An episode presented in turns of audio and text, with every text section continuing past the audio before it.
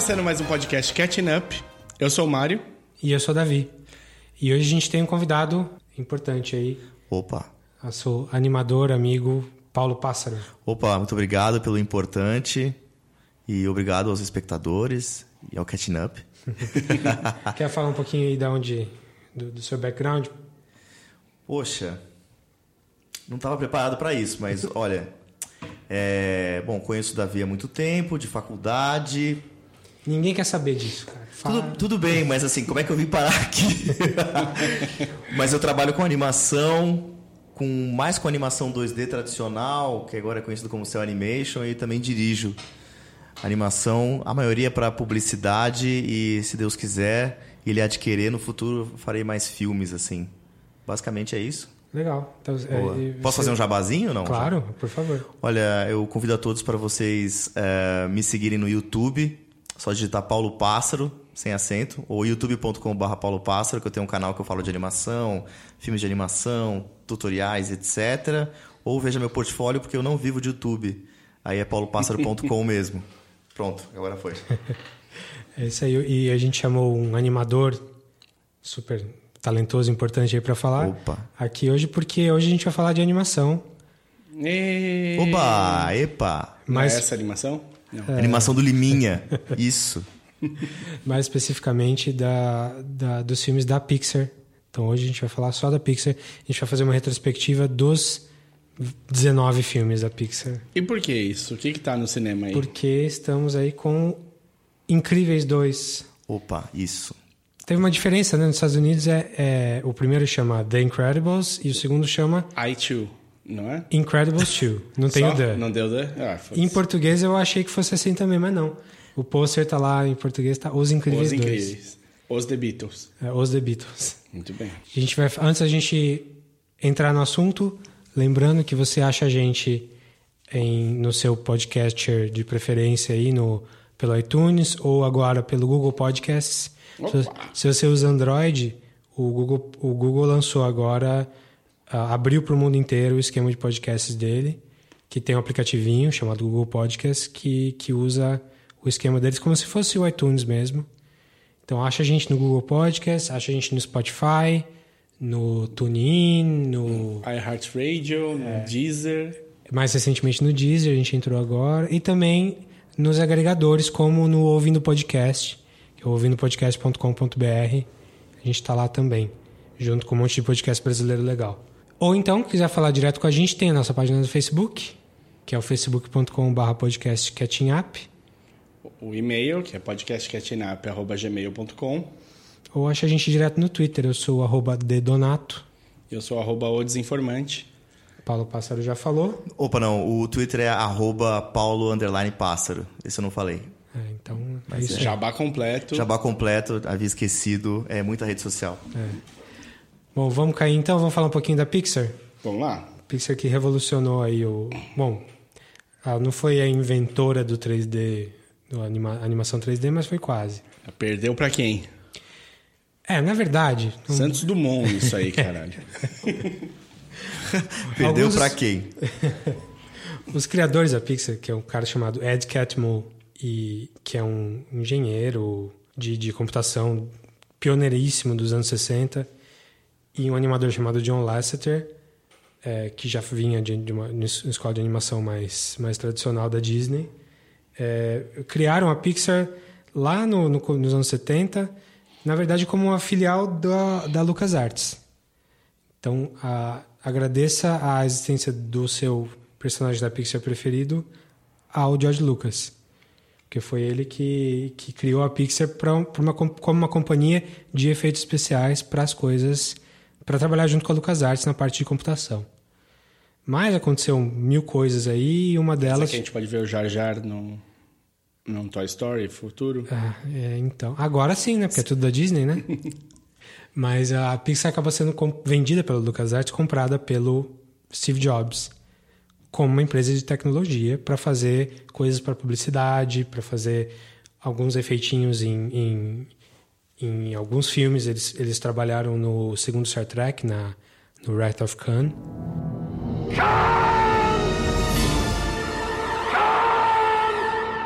fazendo os efeitos do, do planeta. Como é que é o nome do planeta, você lembra? Não mais. Se não é vulcano, eu não sei mais. Aquele planeta que é meio vivo do, do Star Nossa, Trek isso eu não vou saber mesmo, cara. É, e eles fizeram a abertura de, de algumas séries, a abertura do Amazing Stories do Spielberg. É, que quando você vê, você fala, nossa, isso é um 3D velhão. Dá pra ver, tá super datado, mas é super pioneiro. Que os caras ali estão inventando ferramenta. O legal da animação 3D é isso. Além de você fazer a animação, você tem que É o criar. Gênesis. Gênesis, isso. Desculpa. O planeta é o Gênesis do Star Trek. A animação 3D, hoje em dia, do jeito que ela funciona, é você precisa não só fazer uma animação, você tem que criar a ferramenta para fazer essa animação.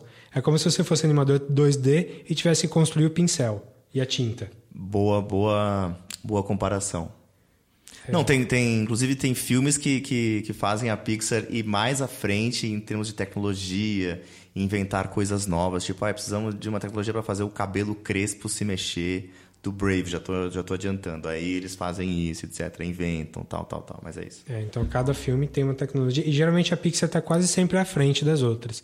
Tem umas exceções ali que DreamWorks às vezes tem uns o, a tecnologia que eles usaram para o Shrek da para fazer a, a luz refletir dentro da pele da pessoa é uma coisa que é usada até hoje. Foi o foi a DreamWorks, DreamWorks que fez. Mas a Pixar no geral ela está sempre na frente porque ela começou isso.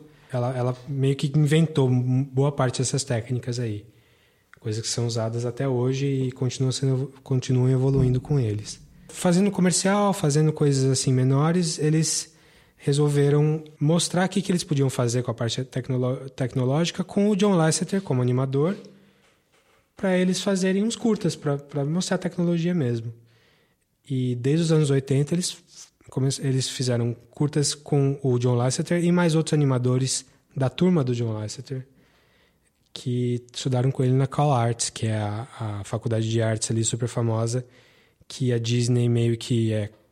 Não sei se ela é dona, acho que ela não é dona. Mas ela tem uma, uma tradição super grande de só chamar a gente de lá. É, muita gente da Disney veio de lá. Hoje em dia, muita gente do Cartoon Network sai de lá também. Tem, tem, tem esse lance mesmo. É.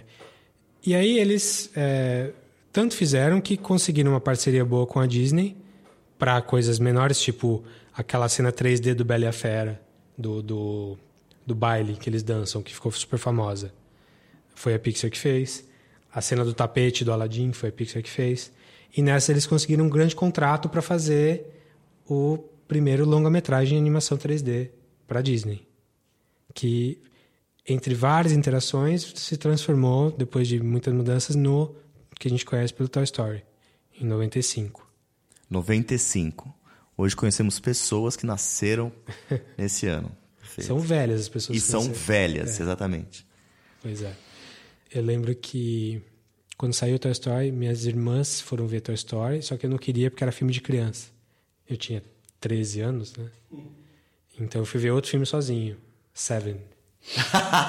Foi bom, foi bom. Não foi uma troca ruim. Foi o filme que me despertou para cinema. Cara, antes disso, 3D de referência que eu tinha era, se eu não me engano, era o Jurassic Park, que era de 93. Sim, mas era um 3D diferente, era incorporado sim, no sim, filme. sim, sim, total, total. Não era É uma animação, coisa. não era um desenho 3D, não era uma Totalmente, animação 3D. totalmente. E aí tem, a gente falou, né, primeiro filme de animação 3D. Aqui no Brasil a gente tem um, um viralatismo aí, Santos Dumont, pra, pra brigar. Porra, que bom que você falou, porque eu ia falar. Tem de falar. Pra muita gente aqui, na verdade, o primeiro longa 3D foi o brasileiro chamado Cassiopeia. Cassiopeia. Grande Cassiopeia. Que eu esqueci o nome do diretor agora, desculpa. Mas tudo bem. Eu digo quem produziu. Diga. Foi o Nelo de Rossi. Famoso dono do Nelos Cantina. Ah, é mesmo? Você tá brincando? Oh, sim, senhor. Nossa, muita cultura. Eu tô, eu tô embasbacado com essa informação. Muito bom. Mas aí o Cassiopeia, na verdade, não saiu antes do Toy Story. O Toy Story saiu primeiro. Mas o pessoal do Cassiopeia ainda diz que não, a gente é o primeiro porque a gente fez 100% da animação Havia essa discussão. no computador, 100%. Então, o Toy Story, na verdade, eles fizeram modelos de, de argila E aí mapearam e para fazer o desenho 3D. Tinha até uma porcentagem, não? Era 90 e tantos por cento. É, isso aí é baboseira, blá blá blá. Porque essa história de mapear e fazer escultura 3D, fazer escultura de argila, é praxe. É uma coisa que se faz até hoje e ninguém disse que o filme não é 3D, porque é feito isso. Então, Cassiopeia e Toy Story... Desculpa, ele foi feito inteiro no computador? O quê? Ele foi feito inteiro no computador, o, O- o? Toy Story? Essa, esse modelo de argila estava no computador? Não, ele tava de argila. Tava de argila. Cassiopeia é o primeiro 3D. Temos um hater Então, então eu acho que o. Cassiopeia é o único feito inteiro no computador até hoje. Sim, deve ser. Porque todos os outros têm alguma coisa que não é. Mas teve problema de produção, Cassiopeia. Se eu bem me lembro, acho que roubaram os computadores no, no Teve- meio. teve- Teve, teve uma, uma história bem- grande. Era uns 386, né? Era uma render era- farm de não, era um 386. absurdo fazer aquilo daquele jeito. Era, meu, uns computadores que hoje em dia você põe pra empilhar lixo, assim. Eu não, não consigo imaginar você fazer isso. É, Peso de papel. É, coisa que cada frame levava semanas para fazer. E isso ainda hoje é verdade, porque tá mais complexo e ainda demora muito. Os filmes da Pixar levam eu não sei quantos dias por frame para fazer, tendo milhares de computadores ao mesmo Mas tempo. acho que isso já era meio que verdade na época que era tudo desenhado. À mão. Sempre deu trabalho, né? Opa! Sempre. Opa, tinha muito trabalho, assim, era uma média por animador pra fazer, vamos dizer assim, a cena sem pintar no papel era 4 segundos por semana. 3 a 4 segundos por semana. Aí você vai pensando nisso, que se você tivesse que corrigir alguma coisa, ainda nem estava pintado, então era muito animador pra fazer. Pois é. Então, a animação não é para os fracos. Opa, não é mesmo. Que a animação exista já é um milagre. Que as é pessoas muita paixão, muita paixão. que as pessoas ainda façam filmes inteiros usando a tecnologia é mais ainda. Transformers é animação? Não quer, não quer dizer que a animação é sempre boa. Não, não, não. Só, só tô tirando. Transformers é animação. É bom. Aí a gente pode discutir, mas É, então, Cassiopeia não é um filme ruim, não. Eu lembro de ter gostado quando eu vi. nunca Mas o, é, mas o Toy Story é, veio para mudar as coisas mesmo. Tava, acho que em 95 foi o auge da animação tradicional, no sentido que foi o ano do lançamento do Rei Leão, 94, né? Um ano antes. E aí eu tava nessa balada que você tava. Nos anos 90 eu não vi nada de animação tirando Pixar. Não vi nada. Tipo, não. Esses filmes da Disney dos anos 90, todo mundo que vem conversar comigo puxa minha orelha. Como você não viu? Eu não vi, cara. São não, todos ótimos, todos. Eu não tenho dúvida que são, não tenho dúvida. Mas Rei Leão, não vi. É, mas acho que eu vi no cinema, assim, 2D mesmo, dos anos 90, acho que foi só o Rei Leão e o Aladdin. Robbie Williams de gênio? Não vi. Não sei como é que é. Nossa, Bom, aliás, muito bom. Aliás, foi ele que fez o gênio ficar daquele jeito, É. na verdade. Foi analisando ele que... É, uma, uma, das, uma das grandes técnicas de animação é você filmar o cara falando e tentar reproduzir, não 100% fiel, porque fica bizarro, fica rotoscopia. Mas por isso Mas- que é um problema. A gente tem os melhores dubladores no país, provavelmente, no, no mundo. Faz aí a Copa do Mundo de dublador capaz de dar. Não é, mas tudo bem, fala. Mas é bom, é bom. Mas quando você é faz em cima da pessoa falando, na técnica de, anima- de animação, você foge o dublador do resto do mundo. Porque aí o cara fica, fica óbvio que não, não é. Claro, cara, pode ser a melhor dublagem do mundo. A melhor dublagem do mundo é igual a melhor banda cover do mundo. Ainda é uma banda cover. Não é a mesma coisa. Você tá, em- você tá criando uma coisa em cima daquilo. É, eu sou dos caras que vai por. é, Eu procuro sessão de cinema de animação que não é dublado. Não, sempre original, sempre áudio original. E eu acabo indo nessas, numas coisas do tipo Espaço Unibanco, sei lá, Itaú, 9h20 da noite, numa quarta-feira, que é o que tá passando. Porque você, como animador, sabe o trabalho que dá fazer lip sync. Totalmente, totalmente. Pra casar, tudo. E muitas vezes o, o personagem foi feito em cima do cara que dublou, quer dizer. Dublou, não. Desculpe, do cara que faz a voz dele, etc. Que... É, porque mu- muita gente não sabe essa distinção, mas dublagem quer dizer você fazer a voz em cima do, de uma coisa já existente. Mesmo que você duble a sua própria voz falando. Se você dubla depois do que você da, da sua gravação, é uma dublagem. Se você faz a voz antes e anima depois, isso não é uma dublagem. Isso é, em inglês eles chamam de voice acting. Tem uma entrevista com o Brad Bird, que é o diretor dos Incríveis, e dentre muitos outros, que ele fala que quando se convida né, atores para fazer é, dublagem ou fazer a voz dos, ator, do- dos personagens, é, não é um trabalho fácil, porque o animador vai filmar aquilo, vai querer ver aquilo de referência para poder animar em cima. Então o cara tem que atuar mesmo, com as mãos, tudo. Fazer careta enquanto fala, porque vai ser usado depois na hora de animar. É que ele pode fazer isso de pijama. É a única diferença. Sim, sim. Não Pode fazer de, maquiagem. pantufa. é. Pode fazer de pantufa. Eu lembro de ter visto a Pequena Sereia. Ela é baseada numa animadora. E tem vídeos dela em VHS, dela fazendo todas as caras. E ela é super parecida, inclusive. Então, todos os trejeitos dela se mexendo assim é, é a, é a animadora ali. Bom, o burrinho do Shrek, assim, quem vê os dentes dele, assim, vê que lembra muito o Ed, O Ed Murphy. Murphy. Sim, sim. Bom, vamos, vamos falar do filme, né? Vamos, vamos cair para os filmes A mesmo. gente já, já divagou bastante aqui. Então, primeiro filme, já eles, eles teve muito problema na produção também, como Cassiopeia teve muito problema na produção, em- mas foi mais por conta da história, que foi mudando muito. Os personagens eram uma coisa, viraram outra história. O tema era um, virou outro. Mas eles casa, caíram no, no cowboy e no astronauta rivais, né? O astronauta herói. Astronauta que acha que é herói. É, não, mas é que ele não é um astronauta comum, assim, ele não é um cara que foi pra Lua. Ele Ah, não, tem- é o astronauta o boneco espacial. Space Ranger, sei lá. É, isso por aí. Space Ranger. Buzz Lightyear. Action figure. E então temos o. E chamou gente grande pra- pra fazer a voz, né? Temos o Tom Hanks como Woody. E um cara que a única coisa boa na vida que ele fez foi o Buzz Lightyear, que é o Tom, Ar Tom Arnold. Cara, não sei o nome dele. Mas eu sei que é um cara que ele fazia um seriado bem família. É horrível. Home Improvement. Que é, Não que é ruim, Arnold. mas eu acho que. É o Tim Allen. É, é um lixo. Ele faz, ele faz o filme do que ele é o cachorro. Eu tô com essa dificuldade porque eu nunca tinha imaginado que o Buzz era o Tim Allen. É, Aí quando você falou Home Improvement, eu falei, não pode ser, né? é, ele mesmo. É ele A mesmo. única coisa boa que ele fez na vida. Até hoje. Então tem mais gente boa? Tem. Você pode ver Davi eu... destilando veneno. Eu acho isso É. muito bom. Tim, ele é seu fã. Mas, poxa, o cara, o cara. Eu sei, ele é uma piada no, em vários círculos, em Hollywood e tal. um É, ele é tipo. Paul Blart Mall Cop lá, como é que é o nome do cara? Kevin. Kevin James. Kevin James. Ele, aliás, acho que o Kevin James é o maior herdeiro dele, assim. Mas o Kevin James... Bom, deixa pra lá. É o cara que você não dá nada. Aí o cara vai e faz um personagem, o Buzz Lightyear, que é. Todo mundo coloca super no alto, assim. Tipo, Toy Story 1, 2 e 3 é a fina flor da animação no mundo. E tem um cara bosta fazendo um trabalho bom. Isso que é pior. Não, tá muito bem feito. Pelo, amor de Deus. Tanto Você é que eu jamais... diretores, hein? Que diretores que pegam o Tim Allen É.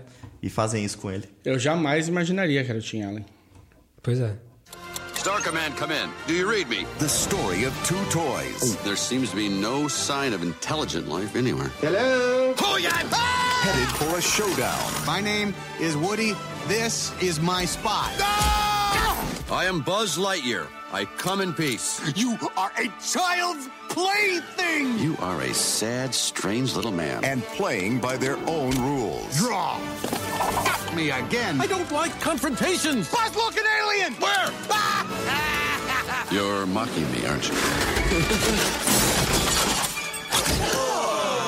Oh, impressive wingspan. Very good. Oh, what? What? He can't fly. Yes, I can. Can't. Can. Can't, can't, can't. This holiday season, the adventure takes off. When toys come to life. To infinity and beyond. Toy Story. Look out! Can.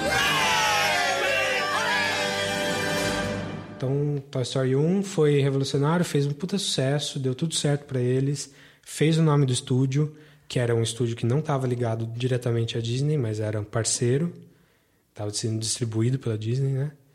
Eu falei, né, da minha historinha que eu não fui ver na época, eu tive que ver em VHS depois. Vocês viram na época? Você viu? Eu cinema? fui, fui no cinema, eu acho que eu fui mais de uma vez, cara. Porque eu me impressionava com o quão parecia com a realidade. Hoje, se você assiste, você vê que não era tão parecido assim com a realidade, porque você já tem coisas mais parecidas com a realidade, né? No 3D. Mas eu, eu ficava impressionado, assim, como, sei lá, a rua parecia uma rua. Sim. Né? Mais do que na animação tradicional, que você via que era um traço de, de- de caneta, de pincel. Pois é, total. total. É tipo você jogar Tomb Raider e achar que tá super parecido. não, Então, mentira, mas e- não, é mais bem feito do que Tomb Raider. Realmente, as texturas e tal, é super datado. O cabelo não existe, é uma coisa de plástico. Não, mas peraí. O único, é cabelo, que eles- o único cabelo que, tipo, gastaram dinheiro foi a da Tora Aki Ross no Final Fantasy. O resto. se você Na não época. chegou Mas você em vê que 3 eles- mil fios, você não vem falar comigo. Mas eles trabalharam com limitações, assim, eles sabiam da limitação, então eles não investiram em coisas com cabelo. Você vê que todos os molequinhos do filme têm cabelo raspado. Sim, exatamente. Então, Então. então. você vê hoje, parece que tem os bonecos que são os brinquedos e parece que os huma- humanos também são bonecos. Só que a animação é boa. É, Muito boa. boa. Não, eles fizeram em 486, não 386. Foram Pentiums.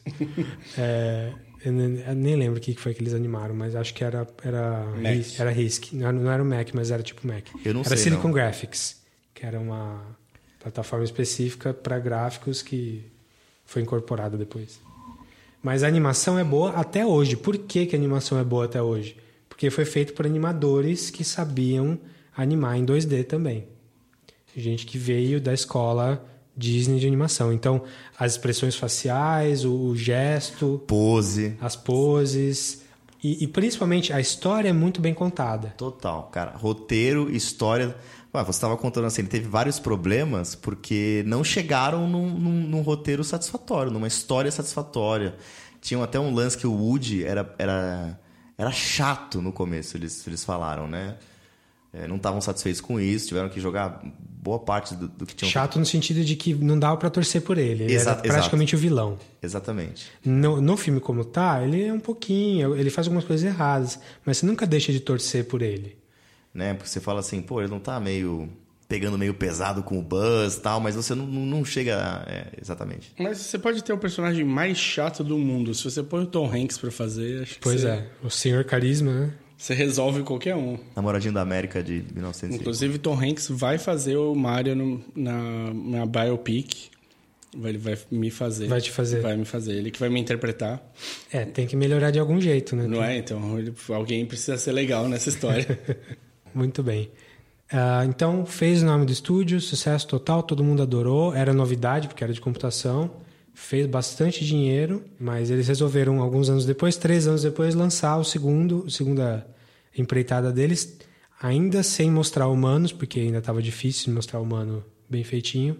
Escolheram fazer a versão, o, a Bugs Life, que é o Vida de Inseto só trabalhando com formigas e, e bichinhos e insetos em geral. E eles mantiveram a qualidade, né? Eles conseguiram contar uma história super legal, já com a marca, acho que um pouquinho mais da marca Disney, assim, eu senti pelo menos. Tinha um pouco da cara Disney, você tá falando. É, é porque nessa época começou uma guerra de entre estúdios, assim, de, Começou. de fazer Porque tinha- projetos parecidos. Porque tinham formiguinhas. Então. O an- Ants. Antes que, que tinha o Woody Allen fazendo a voz do no Não, protagonista. todas as formiguinhas são alguém famoso. Tem Schwarzenegger, tem... Tem Michelle Pfeiffer, né? Não sei se era a Michelle Pfeiffer. Eu não lembro. Inclusive o rosto é- era parecido da formiguinha. É. Elas eram bem humanizadas, assim. Bem É, humanizadas. então, nesse meio tempo, o Sharon Stone. Sharon Stone. O Spielberg resolveu criar o estúdio dele, que é a DreamWorks, com mais três caras, mais dois caras lá, o Geffen e, e mais outro cara, Katzenberg, que saiu da Disney. Katzenberg era o diretor de animação da Disney, que fez o Rei Leão e tudo. Saiu da Disney, juntou com o Spielberg e o Geffen, que é o cara do, da gravadora, montaram um estúdio só deles e falaram: nós vamos fazer isso aí também. E aí fizeram o Ants, que a- no- do alto E eles foram rápidos. Saiu mais ou menos perto do Bugs Life, não saiu no foi? mesmo ano. E eu, não, e eu não, não acho Ants ruim, não, cara. Então também não. É que do alto dos meus 16 anos eu achava o Ants super adulto. Enquanto que o Bugs Life era mais infantil. Mais fofito, né? Mas não é. A história do, do Bugs Life é muito mais bem contada. Ele- Ela é menos, menos, menos dark, assim, menos. Mas você vê que naquela, naquela época já havia assim, limitações do 3D no sentido assim. O 3D, é, quando ele foi evoluindo, era sempre mais difícil fazer coisas orgânicas. O que são coisas orgânicas assim? Coisas arredondadas, coisas no sentido blob, assim, coisas. É, tipo, fogo é difícil, cabelo é difícil, água, é Água. difícil. Então, o inseto, dentre as coisas assim da natureza, é o mais, vamos dizer assim, robótico, assim, a coisa mais quadradinha. Então, Tem carapaça, é brilhante. Tudo que é brilhante é fácil. é, então, é, então é, é um pouquinho mais fácil de fazer, né? Você vê a evolução do 3D. E não foi sem querer que eles chegaram nos insetos, então. Foi por, talvez por essa limitação. Não, então, você vê que na evolução do 3D, se você pegar assim, é, amplo, vou falar agora do 3D um pouquinho assim, começaram com espaçonave, que é bem quadradão, assim, aí começou inseto, foi se aproximando assim de coisas orgânicas. Brinquedo, né? O Toy Story Brinquedo, entendeu? Então aí, em 98, eles também deram super certo, fizeram um sucesso enorme. Ah, e eles fizeram uma coisa que não tinha até então, que foi, no começo do filme, colocar um curta. Um dos curtas da Pixar que eles já tinham, que, que eles foram cria- criando junto, antes do filme, que era uma coisa que existia antigamente, que eram curtas de animação antes dos filmes de verdade, que é o que a gente assistia quando a gente era criança na TV, como se fossem desenhos infantis, que é o Pernalonga, o, to, todos os desenhos que a gente assistia. Eles eram os clássicos dos anos 40 e 30, eram feitos para passar em- na frente dos filmes de estúdio.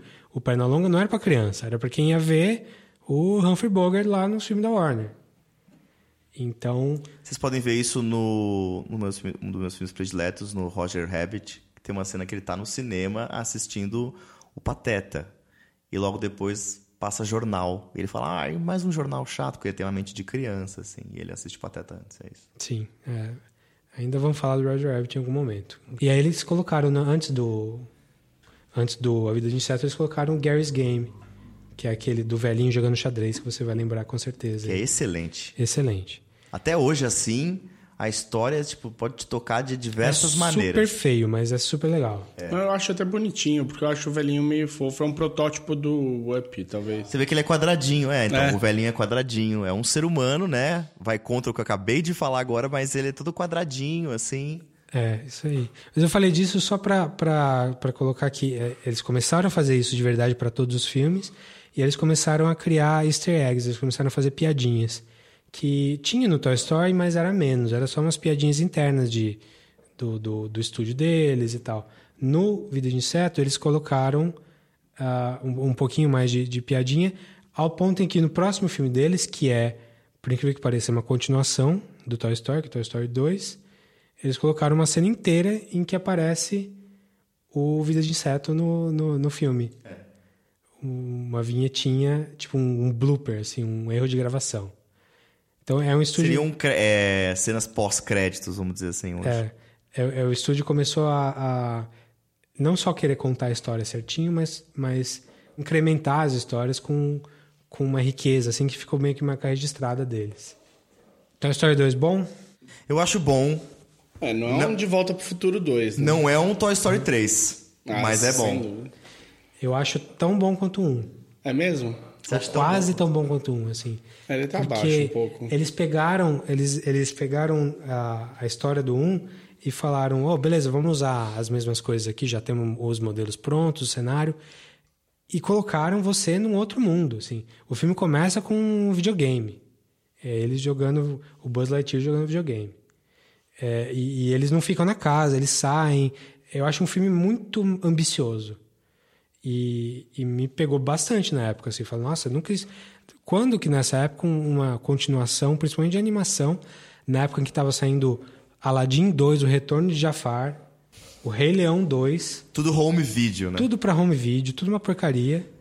Quando Mas- que uma, uma animação na continuação ia ser tão boa quanto Mas eu acho que então, pra você ver como é, a Pixar se preocupa com roteiro, história, narrativa. Eu acho que eles eram no começo também relutantes à sequência, é, mas era uma coisa que clamavam, né? Porque foi tanto sucesso o um, pediam um dois e, e fizeram uma história boa o suficiente pra ter um dois. E boa o suficiente pra ter um três e assim, excelente o três. Calma, a gente chega lá. A gente chega lá, adultos chorando no três, enfim. Pessoas que respiram chorando no 3. Exatamente. Mas é, eles continuaram a- o, o sucesso com um filme super inovador, que é o Monsters Inc., né? o Monstros S.A. Monstros S.A. que é muito bom. É. Só o argumento dele já, já vale, né? Você podia fazer Homem Palito com esse com o argumento que ia dar certo. Sim, e não só o argumento, a história. Aliás, uma das coisas chave da Pixar, eu acho, que é uma coisa que deveria, deveria existir para todo tipo de cinema e não é, não é sempre assim, é não só fazer um storyboard da história, mas você passar esse storyboard como um filme completo para a sua produção.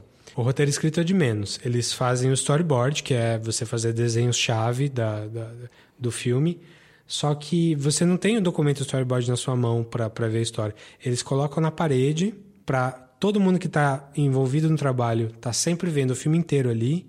Depois disso, eles fazem um animatic, que é pegar é, esse storyboard e criar uma animação bem básica, na mão mesmo, sem computação. E eles passam isso como filmes para toda a equipe, não só para os escritores ou para os animadores. Mas, sinceramente, hoje se eu fizesse, e eu gostaria muito de fazer live action, olha só, não, não, sei como eu faria se não tivesse um processo desse. Assim, planejadinho, bonitinho. É, assim. o, o importante é que eles fazem o trabalho que ia ser feito na edição, pós-gravação, que é ter os tempos, os ritmos, os altos e baixos da história na sua frente, no tempo certinho, no- como um filme. Uma coisa que quando você filma em live action, você, você tem o storyboard e tal, você tem um documento, mas você vai filmando, vai, vai encaixando, depois você muda.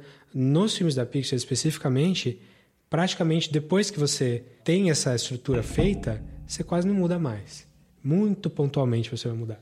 É, é, no meu canal eu falo sobre isso, viu? É, mas assim, se funciona no storyboard, se já funciona numa etapa anterior, da etapa de produção, vamos dizer assim, porque isso é a pré-produção, você sabe que a chance de dar certo é muito, muito maior na hora que você produz. Sim, você não precisa ficar refazendo nem testando depois, porque você já testou antes.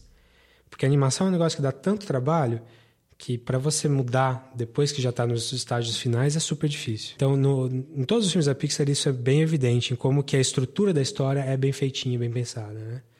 E no Monsters Inc. eles colocaram, chamaram gente importante, gente famosa também, que e botaram o John Goodman fazendo o, o segundo personagem e o, o Billy Crystal fazendo o, o Mike, o Mike Wazowski. The creators of Toy Story Hey, what's shaking, bacon? Did you lose weight? Or a limb? take you into the world behind your closet door. Roz, you're looking fabulous today. Is that a new haircut? New makeup. You've had a lift. You've had a tuck. You've had something. We've always been afraid monsters were there, Scary feet, scary feet, scary feet. Oh, the kid's awake. waiting to scare us. Twins and a bunk bed. But what we didn't know is that we scare them. What happened? The kid almost touched me. You can't touch a child, they're toxic. If a kid ever got through one of our doors, the results would be catastrophic. Ah! Walt Disney Pictures presents That thing is a killing machine. a Pixar Animation Studios film.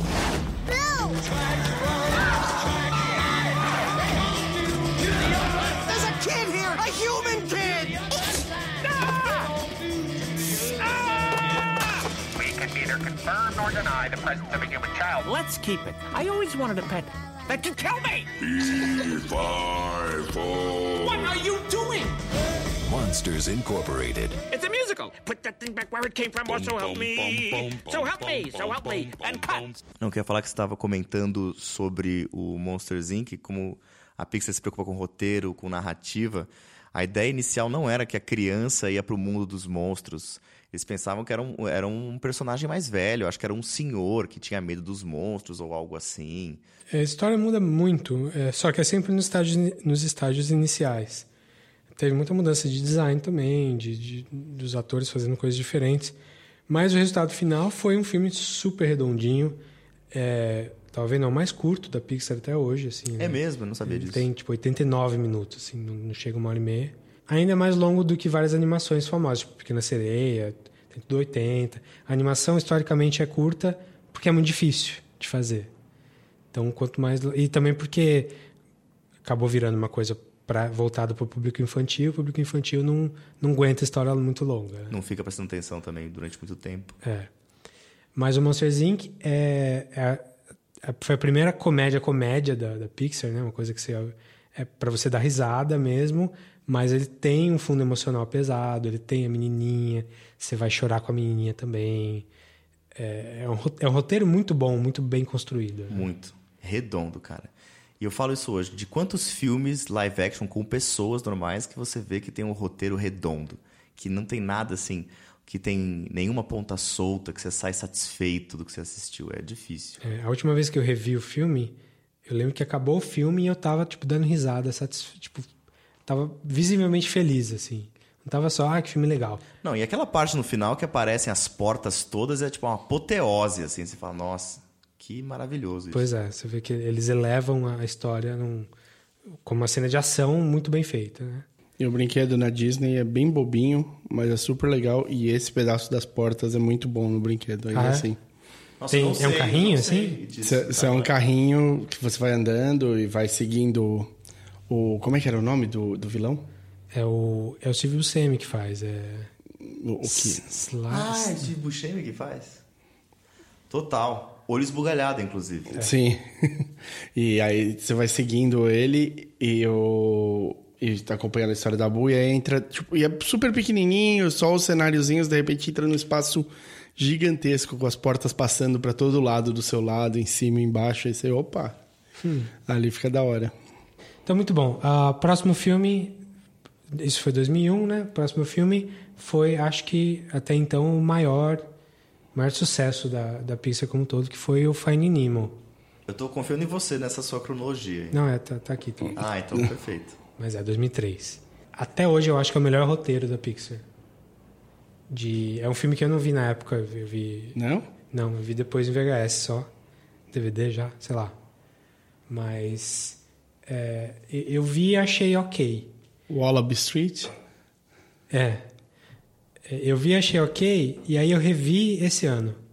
E aí, nossa, agora me pegou de jeito. É, principalmente porque agora eu tenho um filho. Você tem um Nemo. É, tenho um Nemo pra cuidar. Mas, inde- independente disso, assim, eu, como eu já- como eu já tinha visto, eu podia analisar de outras, de outras maneiras o filme. É, é um roteiro muito, muito bem construído. Assim, não, não tem nada que aconteça que não seja importante para a história, que não leve a história para frente, que não informe um personagem. E é um filme que acontece um monte de coisa super, tipo, traumática, assim. O, primeiro que todos os irmãos do Nemo morrem no, no primeiro minuto de filme. E a, o, A mãe também. Você justifica por que, que o pai é tão preocupado com. Você tenta Sim. justificar o porquê do pai ser tão preocupado com o Nemo. É, e o Albert Brooks, que faz a voz do pai do Nemo, do. Como é que é o nome dele? Marlin. Marley. É, você vê que, que é um cara que também é um comediante super famoso, tipo Billy Crystal, é, fazendo um papel super dramático. Porque ele é um cara ah, inseguro, neurótico ali, porque ele teve um trauma pesado na vida dele, que foi perder todos os centenas de filhos dele logo no começo da história. Seria cabível pro Woody Allen fazer esse papel. É, ele é a mesma, a mesma escola judia, judaica de, de humor, de humor neurótico. Sim. E ele faz de um, de um jeito. Eu acho que o Woody Allen não ia conseguir fazer com tanto coração, assim. Porque dá pra ver que. Ah, não. Que ele tá sentido. Tipo, é um trauma mesmo que ele tem. Não é só uma neurosezinha, é um trauma pesado. Eu lembro do José Wilker falando desse filme. Hum. Olha só, ele falava assim. Foi comentando pro Oscar. Não foi comentando pro Oscar, mas foi em algum comentário assim. Ah, esses reviews mais assim, pequenos, falam, ah, assista no cinema. Aí ele falou. Ele falou, "É, esse filme é, é. Você, criança, assista, mas ele é importante para os pais. Os pais, assim. Então eu tava reiterando isso mesmo, né? Essa parte aí. Aquela coisa que a gente fala assim, ah, o filme é, é bobo pra criança, pra, pra gente adulta. Não. Ele é importante pro pai também. Acho que isso é uma coisa que a gente pode destacar da Pixar já, né? Ele não é uma animação só para criança. Acho que a gente, se a gente não destacou isso no começo, em algum momento, Mas eu acho que não é também só pros pais, assim, no, no sentido de, ah, porque a, a família inteira vai se divertir. Não, é toca o pai num outro não, ponto. é assim. não. Para criança significa uma coisa, para os pais, para o pessoal mais velho Que significa nem o outra. Pequeno Príncipe, você lê quando é pequeno, depois você lê quando você é grande, é outra coisa. Mas é um filme tão bom, é tão bom que é, é, a essa altura já. Foi, foi o primeiro Oscar de animação da Pixar. Um Oscar que é, era uma categoria nova, que foi criada só dois anos antes. Que, por incrível que pareça, quem ganhou primeiro foi o Shrek, não foi o Monsters Inc., apesar de ter concorrido. No ano seguinte não teve filme da Pixar, mas teve o a Chihiro, Estúdios Ghibli. Dos estúdios Ghibli, ou Famoso. Djibouti. E aí, Muita gente critica hoje. Eu tenho é, um amigo que é pai de família. E como o Davi, ele fala que. É, cara, é muito legal o Ghibli, mas assim, minhas filhas têm medo dos filmes da Ghibli. tá certo, a vida é assim. Gera caráter na criança, é É. isso. Mas então, o filme é, ganhou o Oscar fácil, né? Em 2003 aí de melhor filme. Porque é um filme realmente, é, como eu falei, muito redondinho e tal. É, e é um filme que tem essa, essa parte assustadora. Tem, eu falei, o, o cara tem um, um genocídio aí do- do- dos filhinhos, dos irmãos do Nemo. Depois eles têm uma, um encontro com os tubarões ali, super perigoso também, que eles quase morrem várias vezes. E o Nemo é deficiente. O Nemo é deficiente, o Nemo quase morre no aquário também. Eles quase morrem o filme inteiro. Mais do que. no- Eu acho que isso chama, pelo menos chamou a Tem minha as atenção. águas vivas, né? As águas vivas. É tudo perigoso. Tipo, o Marlin. É, a, é a Dory, que Dory. desmaia. A Dory desmaia mesmo e ia morrer. Se o Marlin não vai lá e puxar ela de Você volta. fica até com um pouco de dó, porque assim, como ela esquece das coisas, ela não percebeu o risco que ela correu depois. Sim. Não lembra do risco que ela correu depois. Sim. É, outra personagem super legal, né? A Dory fez tanto sucesso que teve filme dela depois. A gente não vai comentar do filme dela depois agora. Ellen DeGeneres. Ellen DeGeneres fazendo. Dory, do you see anything? Ah! Something's got me! That was me. I'm sorry. I see a light. What is it? It's so pretty. I'm feeling happy, which is a big deal for me. I want to touch it. Oh, Hey, come back. come on back here. I'm gonna get you. I'm gonna get you. I'm gonna get you. I'm gonna swim with you. I'm gonna get you. I'm gonna be your best friend. Good feelings gone. Ah! I gotta find my son Nemo. Hello. Fish are friends, not food. Grab shell, dude. Grab what? No hurling on the shell, dude. Okay, just waxed it. Duck! That's not a duck. It's a pelican. Ah! Também alguém que não trabalhava com animação, e era só um comediante e. Mas também chove carisma, né? Sim, Chove carisma e atua, né? super. Atua. E ainda é dona de um dos melhores stand-ups que eu vi. Você já falou dela aqui uma vez, né? Rapaz. Como é que chama esse stand-up? Nossa, recomende-me. É, eu vou, eu vou lembrar, eu vou lem- já vejo já e te conto. É, é, é velho, já tá fora Tudo de. bem. Tipo, não é um na net. Deve estar na HBO, assim. É, não- É, é um especial da HBO. A gente é um stand-up que não é um stand-up. É, é um stand-up, é um desconstruindo stand-up. A gente falou dele no último podcast, mas você não tinha visto ainda, né? A gente, a gente faz um follow-up na net no próximo episódio. E aí, o, o, o stand-up da Ellen DeGeneres é, é muito redondinho, é muito fechado, assim, é muito bom. São os que eu mais gosto, os que ligam começo no final. Tipo do Mark Birbiglia. Muito bem. Passou 2003. Desde então, o grupinho que fazia os filmes da Disney, os filmes da Pixar, eram todos do mesmo, da mesma turma de animação ali, do Doc Arts, que fundou a Pixar, fundou não, né? mas que chegou na Pixar bem no começo. É, eles estavam trabalhando juntos desde o Toy Story. Em 2004, lançou-se o, o filme mais recente deles, com um cara que também vinha da Cal Arts, que também era da turma deles, do, ali- aliás, se não me engano, ele era um, um ano mais velho que eles, chamado Brad Bird, que tinha uma carreira independente da Pixar até então. Que é um cara que veio.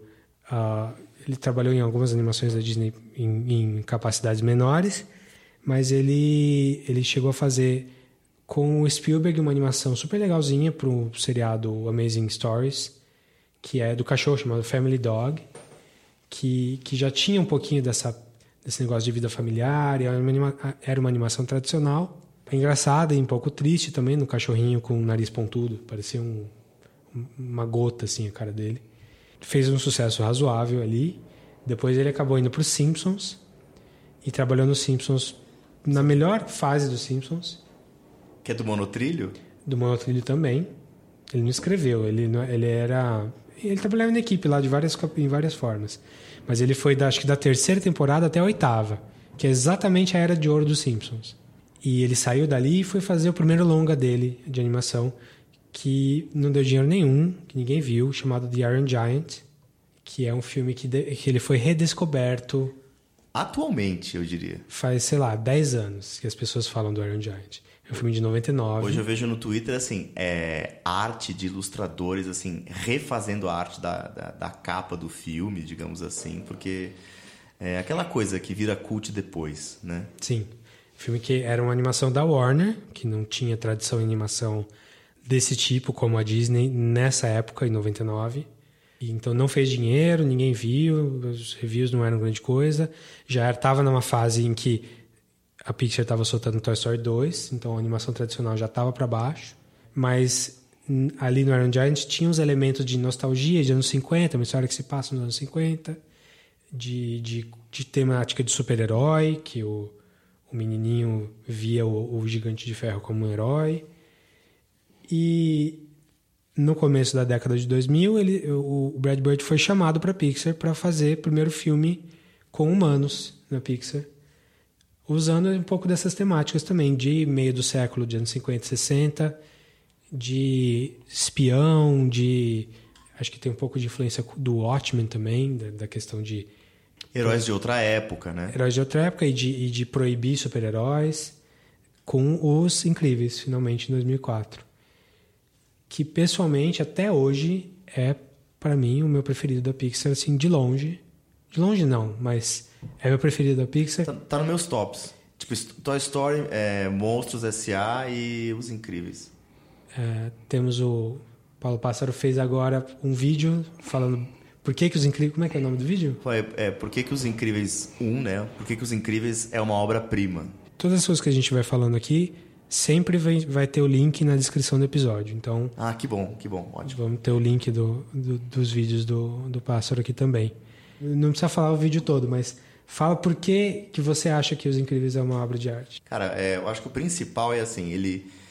Bom, ele se vendeu como um filme para criança, a gente já falou disso aqui, mas ele, ele, ele, ele fala de crise de meia-idade, o filme. Para mim, ele é um filme sobre crise de meia-idade.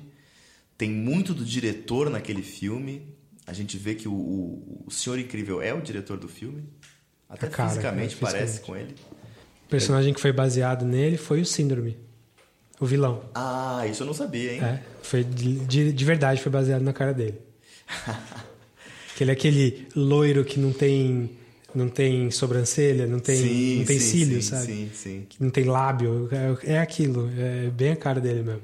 Não, loiro assim, ruivo. Ah, e dentre outras coisas, assim, é, é, um filme que, assim, ele poderia ser... Eu não falo isso no vídeo, né? Mas ele poderia ser gravado com pessoas, né? Um, podia ser um live action. Esse, Facilmente. O, o, os Incríveis. É, ia ser difícil de fazer, porque tem uns movimentos, uns momentos bem, bem pesados. Mas assim, em termos, de, assim... De ação, é, né? De ele, ele poderia ser vendido como uma ação, com uma, com uma história bem mais profunda, porque é profunda, assim, você, se você analisar bem. E tem toda a questão técnica... E ele veio com essa questão de herói quando não, não se discutia herói, né? Hoje a gente tem filme da Marvel, a Rodo, e não é um filme de herói, né? É, assim, 2004 já tínhamos Spider-Man 1, e o X-Men 1 e 2. Então eu acho que a gente já tinha... Tava no momento já. Tava, tava no, no momento alto, tava um ano antes do Batman Begins, assim. Não tinha o universo cinemático da Marvel. Sim, sim, sim. Que, então a gente não tava nesse pico de, de ter super-herói em todo lugar. Mas já existiam filmes de, de super-herói muito bons nessa época. É, já tinha mudado o, o Zeitgeist, Zeitgeist nesse, não era nesse impossível. sentido. Zeitgeist. Porque o que, o que acontecia era, até sair o Homem-Aranha 1 e o X-Men 1, filme de herói era uma bomba. Qualquer filme de herói que você vai ver antes, tirando o salvo Batman 1 e 2, e o Super-Homem. O Super-Homem 1 e 2. Talvez 2. É, porque o 2 tem os, os kryptonianos e tal, ainda dá uma. O resto era, era, Spawn, geração, geração X. Nossa, o filme de Geração X nem me lembra. Mas é, é, é tanto é um, um, filme de ação muito bem feito, o Incríveis 1, que o Brad Bird sai para fazer Missão Impossível 4. Sim. Não, que ele é um filme de ação, ele é. É que eu acho que ele não Talvez ele, é um filme... ele, se vende meio de herói, mas não é um filme de herói. Eu. Ah, não, é um não. filme muito completo. Eu, eu concordo com você. Ele, ele é... tá muito à frente do tempo dele. Ele é um filme de espião muito bom. Ele é um filme de herói muito bom. Ele é um filme de família muito bom. que mais? Ele é um filme de ação muito bom. É, eu, eu e ele acho... já mostra uma, um... Ele dá um direcionamento porque vai ser o, o universo da Marvel expandido, que é você trabalhar ação com comédia. Sim. Ele é um filme engraçado, tem muitos momentos engraçados, mas ele também tem muitos momentos dramáticos. O Senhor Incrível, eu acho que a família morreu, já soltei essa bomba. Então, justamente, é uma coisa que, que o Nemo já tinha. A, a tragédia acompanha o filme inteiro, assim. Ah, para mim, o ponto alto de todos os filmes da Pixar é a cena do avião da, da, da Ellen, quando ele acha que a família morreu. Porque ela, ela tá no avião indo pra, pra ilha, atrás do Senhor Incrível. O síndrome intercepta a ligação ali, fala com ela, tipo, vamos atirar em vocês, vamos soltar os mísseis. E ela fala, ela, ela descobre que os filhos estão a bordo, ela não sabia. E ela fala, não, não, tem criança a bordo, tem criança a bordo, com o Senhor Incrível ouvindo. Disengage, repeat, disengage! No! Pull off the missiles, I'll do anything! Too late. 15 years too late. At 20 miles south, southwest of your position, Angels 10 track east. Disengage, over. Bye! You have to put a force field around the plane. But you said we weren't supposed to use our powers. I know what I said. Listen to what I'm saying now. Disengage, repeat, disengage! Mom? Pilot! Mayday, mayday! India Gulf 909er is buddy spy. Abort, abort! There are children aboard. Say again, there are children aboard this. No!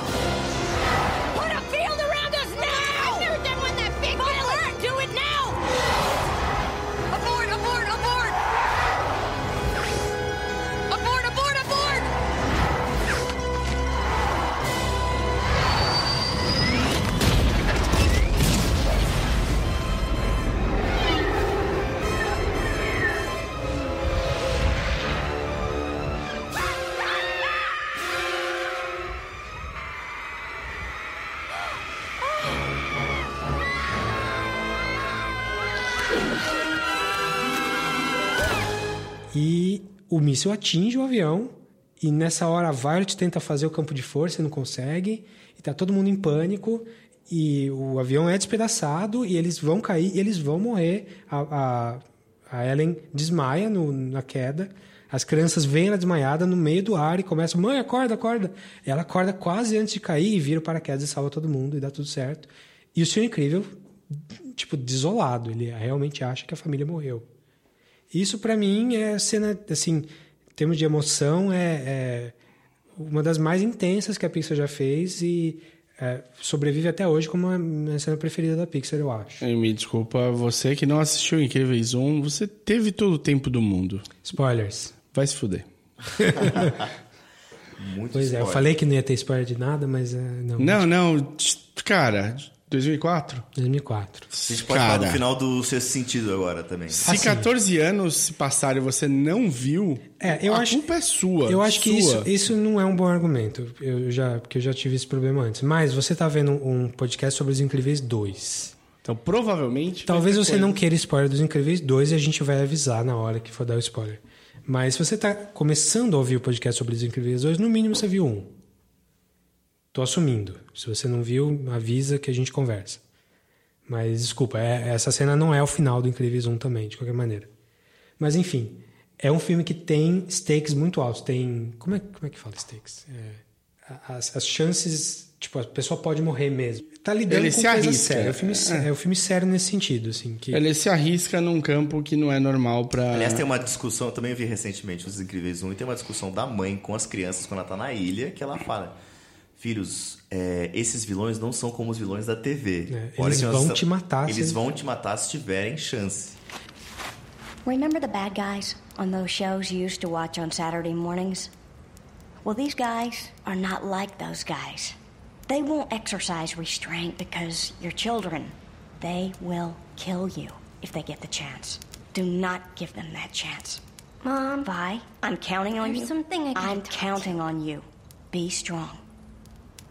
Dash, if anything goes wrong, I want you to run as fast as you can. As fast as I can? As fast as you can. Stay hidden. Keep each other safe. I'll be back by morning. E no troco, tem um monte de morte no Incríveis 1, um monte.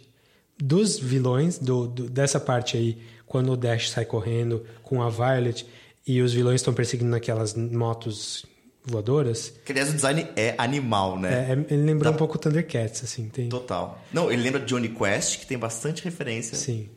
E, e os vilões morrem mesmo, eles explodem, morrem. E tem essa história do- dele ach- do Senhor Incrível achar que eles morreram. Tem o, todos os heróis que morrem pela mão do síndrome e todos os vilões que morrem naquela piada das capas. Que a, a Edna Mode vai falando, por que, que você não pode usar capas? Something classic, like uh, D- Dyna Guy. Oh, he had a great look. Oh, the cape and the boots. No capes. Isn't that my decision? Do you remember Thunderhead? Tall, storm powers. Nice man, good with kids. Listen. November 15th of 58. All was well, another day saved, when his cape snagged on a missile pin. Thunderhead was not the brightest bulb. Stratogale, April 23rd, 57. Cape caught in a jet turbine. You, you can't generalize about this. Meta. Man, Express Elevator, Dyna Guy, snag on takeoff. Splashdown, sucked into a vortex. No capes. Tela. Vilões não, os heróis que morrem com as capas. Os heróis, eu falei vilões essa hora? Heróis. Falei os vilões que morrem atrás do Dash e da Violet. E o- o- os heróis que o Síndrome mata, que inclusive o Senhor Incrível acha o esqueleto de um deles. E os heróis que morrem nessa piadinha das capas também. Então, no capes. É, isso virou um mantra logo depois do filme, né? É uma coisa que o 2 não tem. Mas a gente chega lá. Edna Mode, pra mim, é um ponto alto também. Eu acho um ponto alto também. Sem dúvida. Não, e é um, e é um, e é um personagem tão assim atípico. é, parece muito que foi uma ideia que foi tida num brainstorming louco que falou: Meu, vamos colocar uma estilista pra fazer. É uma piada ótima e bem feita. Exato, E exato. muito bem atuada pelo diretor. Que é o diretor que faz a voz. Quem faz a voz é o próprio Brad Bird fazendo aquela voz esquisita de. de... Você vê como assim, como o cara é animador, porque o animador, ele, ele tem um quê de saber atuar, porque ele tem que, né, animar, saber pose, saber gesto. Então o cara sabe fazer impressions, né? Provavelmente fez isso pra criar a Edna. Sim. Ah, só mais duas coisinhas do, do, Do um. do 1. O visual, que é todo anos 60, anos 50, assim. Inteiro, o filme inteiro é super legal. A casa que eles moram é super legal. O lair do vilão é legal. A, a roupa que eles usam é muito estilizada. A animação do fim. A animação do fim. É a parte 2D, né? Dos créditos, você diz? Uhum. Sim. E a trilha sonora.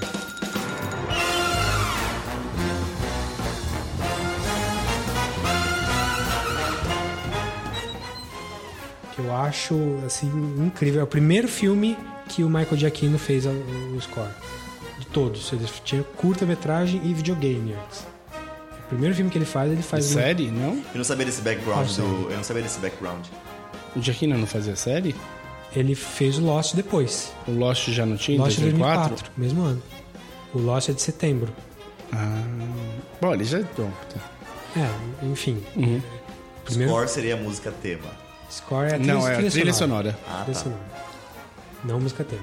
Tá, porque é diferente. Eu falo É. isso também. Mas é, é- E é uma música super, tipo, ah, na sua cara, assim, você percebe o que tá acontecendo, mas ela, ela casa muito bem com o filme, né, o filme inteiro. É um, acho que é, da Pixar é dos que eu mais gosto também. É o filme que eu mais gosto e a trilha que eu mais gosto também. Bom, um filme completo, sem Filme tirar nem completo. pôr. Sem tirar nem pôr. Eu acho que só o Chihiro chega perto de, de como melhor animação do século. Jura? Nossa, caramba. Acho mesmo. Pesado, eu não Pesado. sei. Eu não sei dizer. Brad Bird é um autor. Gosto de Shihiro, mas eu não gosto desse tanto nível que você. Mas gosto E de esse é só o terceiro, ni- o terceiro filme da Pixar que não é do Lasseter, né? É. O Lasseter fez Toy Story 1 e 2 e o... O 2 ele, ele co-dirigiu com o Lee Unkrich, que é o diretor do 3. Tá. O Lee Unkrich era editor do, do primeiro, co-diretor do segundo e diretor do terceiro. Mas assim, no começo, é, o Lasseter tinha o nominho dele ali, mas era uma coisa muito em conjunto, assim, uma coisa que eles estavam ainda achando como é que, como é que se separavam as, as funções. Os papéis. né, os papéis. Eram animadores e, e um cara tocava, mas todo mundo dava o seu espetáculo ali. Mas realmente... eu- Ele era tipo o Project Manager é, do- ele é, o, da ele é animação. o chefão e todo mundo meio que faz junto, assim. Vamos continuar? Sim. Próximo filme, 2006, volta a ser John Lasseter. E ele faz um projeto que ele queria desde de, de sempre, que era uma coisa mais nostálgica, uma coisa mais idílica, que ele e ele faz Cars. Esquece ser humano de novo, porque se, se, se os Incríveis 1 tem um defeito, é na parte tec- tecnológica, assim, tipo, cabelo é meio ruim. Você vê até hoje o cabelo tá meio feio. A água tá ok, mas visualmente tem algumas coisas que fica deixa a desejar mesmo. Já o, os, o Cars não tem humano, só carro. O carro é fácil de fazer. Mas é uma queda de qualidade, assim, principalmente vindo dos incríveis. Vocês, gostam do Cars? Como é que é? Não, eu também não, eu não, não tenho, eu não morro de amores pelo Cars, não. Eu não acho um filme ruim. Eu acho que assim, é um filme que faz a lição de casa dele, vamos dizer assim, mas eu também não, não me atrai muito. É a jornada do herói no formato de carro.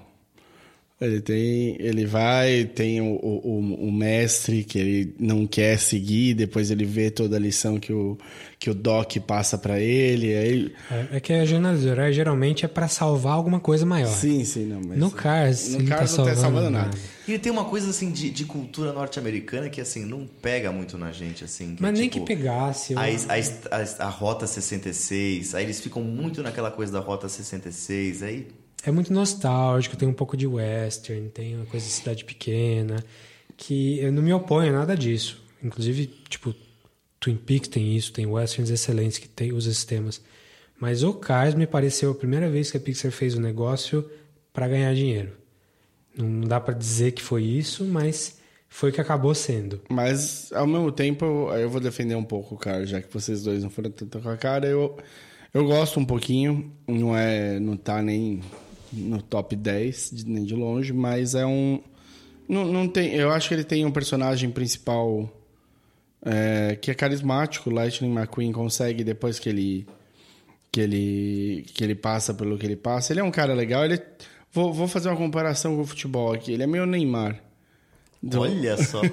Porque ele é cheio de si no começo, não sei o que lá, mas quando você vai ver, você- o cara, ele falando, ele é um cara carismático. Mas é uma lição antiga, né? Eu acho que pra gente, assim, que já viu muito disso, tipo assim, é aquele cara que ele vai aprender no decorrer da vida o que realmente importa. Sim, É. sim. É um filme infantil. É da um filme Pixar. infantil. Todos os filmes da Pixar, as crian- a criança é um, um dos públicos-alvo. O Cars é, o- é só. A criança é o único público. Meus sobrinhos adoram carros. Adoram, adoram. Adoram o Lightning McQueen. Mas é curioso porque, assim, às vezes você vê um filme que chama Carros, né? Você espera ver muito carro correndo. Também não é muito carro correndo. Não, pelo é contrário. muito papo. É É uma vida conversa. caipira no começo, né? Muito É, o tempo. universo é interessante, assim. É, porque assim, não há explicação. Isso que eu acho interessante. Não há explicação. Como é que tem- só tem carro? Inclusive, se vocês repararem, assim, é, os insetos são carros. É, sim, sim. É. Aí tem aquelas teorias bizarras que as pessoas falam. Eu vi um, um, um corte seccional de um carro como se ele tivesse órgãos dentro. É. Não, aí esquece. Não é, não é sobre isso o filme. Mas tem personagens legais. O, o Mater é muito divertido. É. As Eu- vacas, carro também Mas eu são entendo que o filme não é pra mim. Eu entendo que ele não é pra mim. É... É, é que tem filme que não é pra você que é bom. Esse filme eu não acho que é um filme bom. O Mayton, é, esse Mayton que é... ficou tão carismático, inclusive o cara que faz a voz dele. Que é uma péssima pessoa. É o Larry, Larry the Cable Guy. É um comediante escrotão. Tipo, só faz piada ruim. Ele é, ele é ruim, mas ele é famoso porque ele tem o público dele. Mas no Cars ele funciona porque o personagem dele funciona. Não, ele funcionou tão bem que houve um 2, que seria mais polêmico a gente comentar sobre isso agora, mas que é só sobre ele. É. O 2, a história é só sobre ele. Sim. A gente já chega lá daqui a pouquinho. Próximo filme, Brad Bird fez tanto sucesso com Os Incríveis que ele foi caiu de cabeça no outro projeto antes do Missão Impossível, que foi o Ratatouille, É, que é um filme que me pareceu um pouco fora do, do universo Pixar, assim, não sei porquê. Eu gosto bastante do filme, mas, ele Se você falar mal do Carros, dá, dá pra falar o mesmo tipo de coisa do, do Ratatouille. não acho não. Eu acho ele também pra criança. Eu acho que ele tem um, um cerne emocional muito maior. Não sei. É, eu acho, eu, eu vou com o Davi aqui, puxar um pouco. Mas eu também vou concordar com ele com uma coisa assim. é, vamos supor, em, em termos de entretenimento, não é um filme que eu assistiria várias vezes. Os Incríveis eu assisto várias vezes, sabe? É, eu acho que dá pra ver. Eu acho que o O Ratatouille Ratatouille... tem uma coisa lúdica que lembra de criança, que assim, é um ratinho fazendo comida. Vamos pensar bem simplório. assim, E o bem- Linguini, como é que é o nome dele? Gan... O, o... Gandolfini? É Linguini. É Linguini mesmo? Ele é fraco também, ele não é um personagem principal interessante. Você tá falando do, do, do humano ou do rato? Do humano. Não, Mas não é pra gente não é o gostar muito dele. O rato é o É, mas não é pra gente gostar muito dele. O também. Remy, né? O rato. É. Ah, o, o- eu acho o personagem mais interessante é o crítico. Nossa, Sim. o filme vale pela crítica do fim. O Eu acho que essa crítica tinha que ser impressa na cabeça de muita gente. Isso que é importante. Vale por esse momento de, de, de fandom tóxico que a gente tá tendo, assim, de entender o que, que é uma crítica. o- É, para todo mundo que dá opiniões na internet, Tipo, o que é o hater? tipo a gente. o que é, um- o hater e por que que é tão fácil ser o hater? Então, o que é pro hater admitir que uma coisa é boa? É isso que fala o crítico do, do Ratatouille. Por isso que eu acho que o Ratatouille tem todo o seu mérito. É um ótimo filme, é um excelente filme. Tomás pros Incríveis. Ah, eu, com certeza, mais pros incríveis. Mas eu, eu acho que é um filme profundo, sim. Eu não acho que é um filme de criança, não. Deixa eu só puxar aqui. Tecnicamente, assim, você nunca viu antes comida ser tão bem retratada num filme 3D. Assim. É, super Uma Ah, animação pode ser. 3D. Dá fome. Mas É. também a última vez que você viu comida sendo retratada numa animação foi na Bela, na Dama e o Vagabundo, né? Tipo, Comida no Perfeito. geral é difícil. né? Muito bem. Então, a próximo filme, acho que é, não é o meu preferido, mas é o melhor filme da Pixar até hoje, que é Wall-E. Que Eu é, acho muito bom.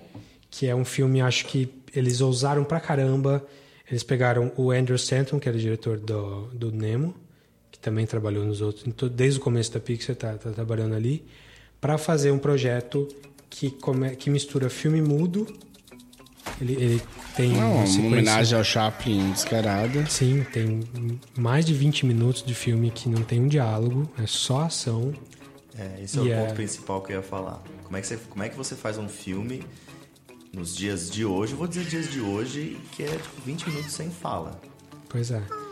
E, E mis- você começa a achar uma barata fofa. Sim, pois é. E, e é um filme que mistura essa parte de, de, de gestual e tal com um sci-fi, sim, bem ousado também. Colocar a humanidade 700 anos no futuro e falar como é que vai ser a humanidade fugindo da Terra, cheia de poluição, e como é que isso altera a, a fisiologia das pessoas, todo mundo gordo, ninguém sabe como é que é um Hum, ser Mas humano. eu acho, eu acho que assim, todo mundo gordo não é nem a fuga da terra, já é um caminho que a gente tá, cami- tá Nem precisa, traçando, né? É o Black coisa- Mirror da Pixar. É, você tem a tela o tempo todo na sua cara e você só, tipo, pegando coisa e comendo, deitado, se movendo o mínimo. É uma coisa que é um debate até bem, a gente até bem pode, atual. É, a gente até pode questionar, por exemplo, ah, o design daquele, daquele ser humano tão gordinho, mas é pra chocar. É, sim. Tanto que os humanos contemporâneos a nós, no filme, são live action. É. É a primeira Inclusive, vez o que a cara que faz o. É um cara legal, né? Sim, é o cara que tá em todos os filmes do, do Joe Dante. É, eu esqueci o nome do cara. Mas é um ator famoso. É, é um, um ator meio cult. Assim. Então, então, justamente, é, é para você imaginar que naquele futuro é como se os humanos fossem virando aquela bola, não só em termos de gordura, mas até como se eles virassem animações, assim. Virasse uma, uma bolha de animação e não um ser humano como a gente é hoje. Mas e, em cima disso tudo, é um filme que tem um coração enorme, que é o, de- sempre um ponto-chave da Disney. Quando os filmes têm coração, eles são melhores. Ah, que coloca o, o Ali ali um pouco apaixonado, um pouco curioso, um pouco esperançoso para ajudar todo mundo. É um personagem super ingênuo, super. Mas sabe o que eu acho também? Eu acho que. Desculpa te interromper, mas eu acho que assim, o. O Oli é um ótimo exercício de animação, assim. Quando você vai fazer exercício de animação e pega um personagem, você quer transmitir emoção sem fala, sem diálogo. Ele, ele é, ele é a personi- personificação, se a gente pode falar sobre isso, mas é, é isso. Ele é isso. Sim. E eles fizeram ele de uma, um design muito expressivo, né? Com aqueles. Aquele, aquelas lentes como olhos, teoricamente, assim. Olhões, Seria né? ele o robô em curto-circuito? É, uma inspiração. né? Muito, né? Bem parecido. Agora o essa coisa dos olhos também é muito pra ser o cãozinho. Sim, que- olho, olho grande, é. né? Olho grande faz ligação da gente com criança sempre. Então, E a Eve é, é verdade que ela é design de um cara que era da Apple? É... Cara, eu não sei Vox. especificamente se é exatamente, mas é com certeza é inspirado, porque ainda nessa época a, a Pixar ainda era associada da Apple diretamente. Ah, o Steve Jobs era do board de, de, de diretores da Pixar até a morte dele. E quando teve a história da compra da Disney, ele permaneceu, assim. Mesmo não, não sendo não tratando dos filmes diretamente. Mas sim, ele estava bem na época em que o design da Apple era igual a Eve. Que era branco, brilhante e sem, sem cantos, né? arredondado. E é para ser o contraste com o design industrial pesado, trator do Ali. Com a exceção dos olhos. Se você for transformar numa coisa simples, né? O Oli é um quadrado, ela é um, é um algo oval, né? Um círculo, né? Sim, isso a Pixar usa várias vezes. A gente vai falar daqui a pouquinho. Bom, se você vê no Monsters Inc. também. O Mike é uma bola e o Sully é, é um, Um monstro com Um armário, um quadrado, armário, é. E a gente vai falar do App daqui a pouco. O App também tem muito isso de formas. De velhinho é um quadrado, a esposa dele era um círculo e o menininho é um oval. Né? Eles usam muito isso de, de dar símbolos Cria-se um contraste entre eles, né? é, é, que, que inclu- inclusive ah, informa o tipo de personalidade deles. O cara que é quadrado é mais difícil de, de, de se mexer, de, de mudar. O que é círculo é mais fácil, mais maleável. Essa parte visual, assim, a Pixar sempre sai por cima, né? Então ali eu acho, assim, de novo, eu prefiro Os Incríveis pessoalmente, mas eu acho que é o melhor filme da Pixar até hoje. Termos de Eu ia falar, se a gente vem de carros e Ratatouille que são mais fracos, essa sequência, esses três próximos, são, acho que, talvez o ponto mais alto da Pixar, na minha opinião. É, ninguém derruba a Pixar aí. Então, depois o Ali em 2008, 2009 eles entram com Up. Aquela história, né? É, o, o- as premissas dos filmes da Pixar são sempre uma loucura, né? E sempre dá muito certo. Então tem tem os insetos, aí tem o, o monstro que, que sai do seu pesadelo para roubar, para pegar o seu grito como energia. Tem o pai que perdeu o peixinho e vai, vai até a Austrália. Tem o ratinho que, que manipula a cabeça de- do, do cara para cozinhar.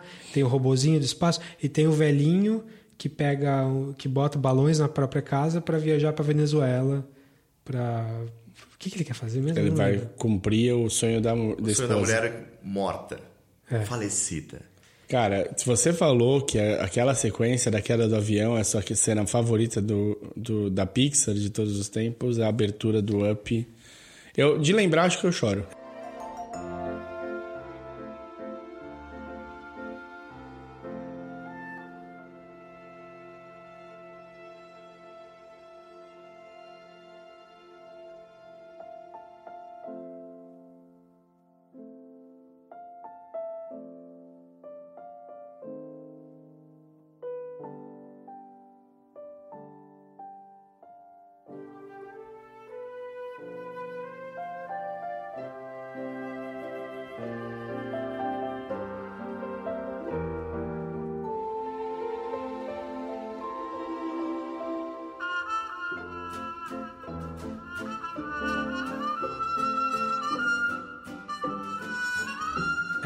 Que é a primeira vez que eu vi assim adultos no cinema chorando com uma animação assim.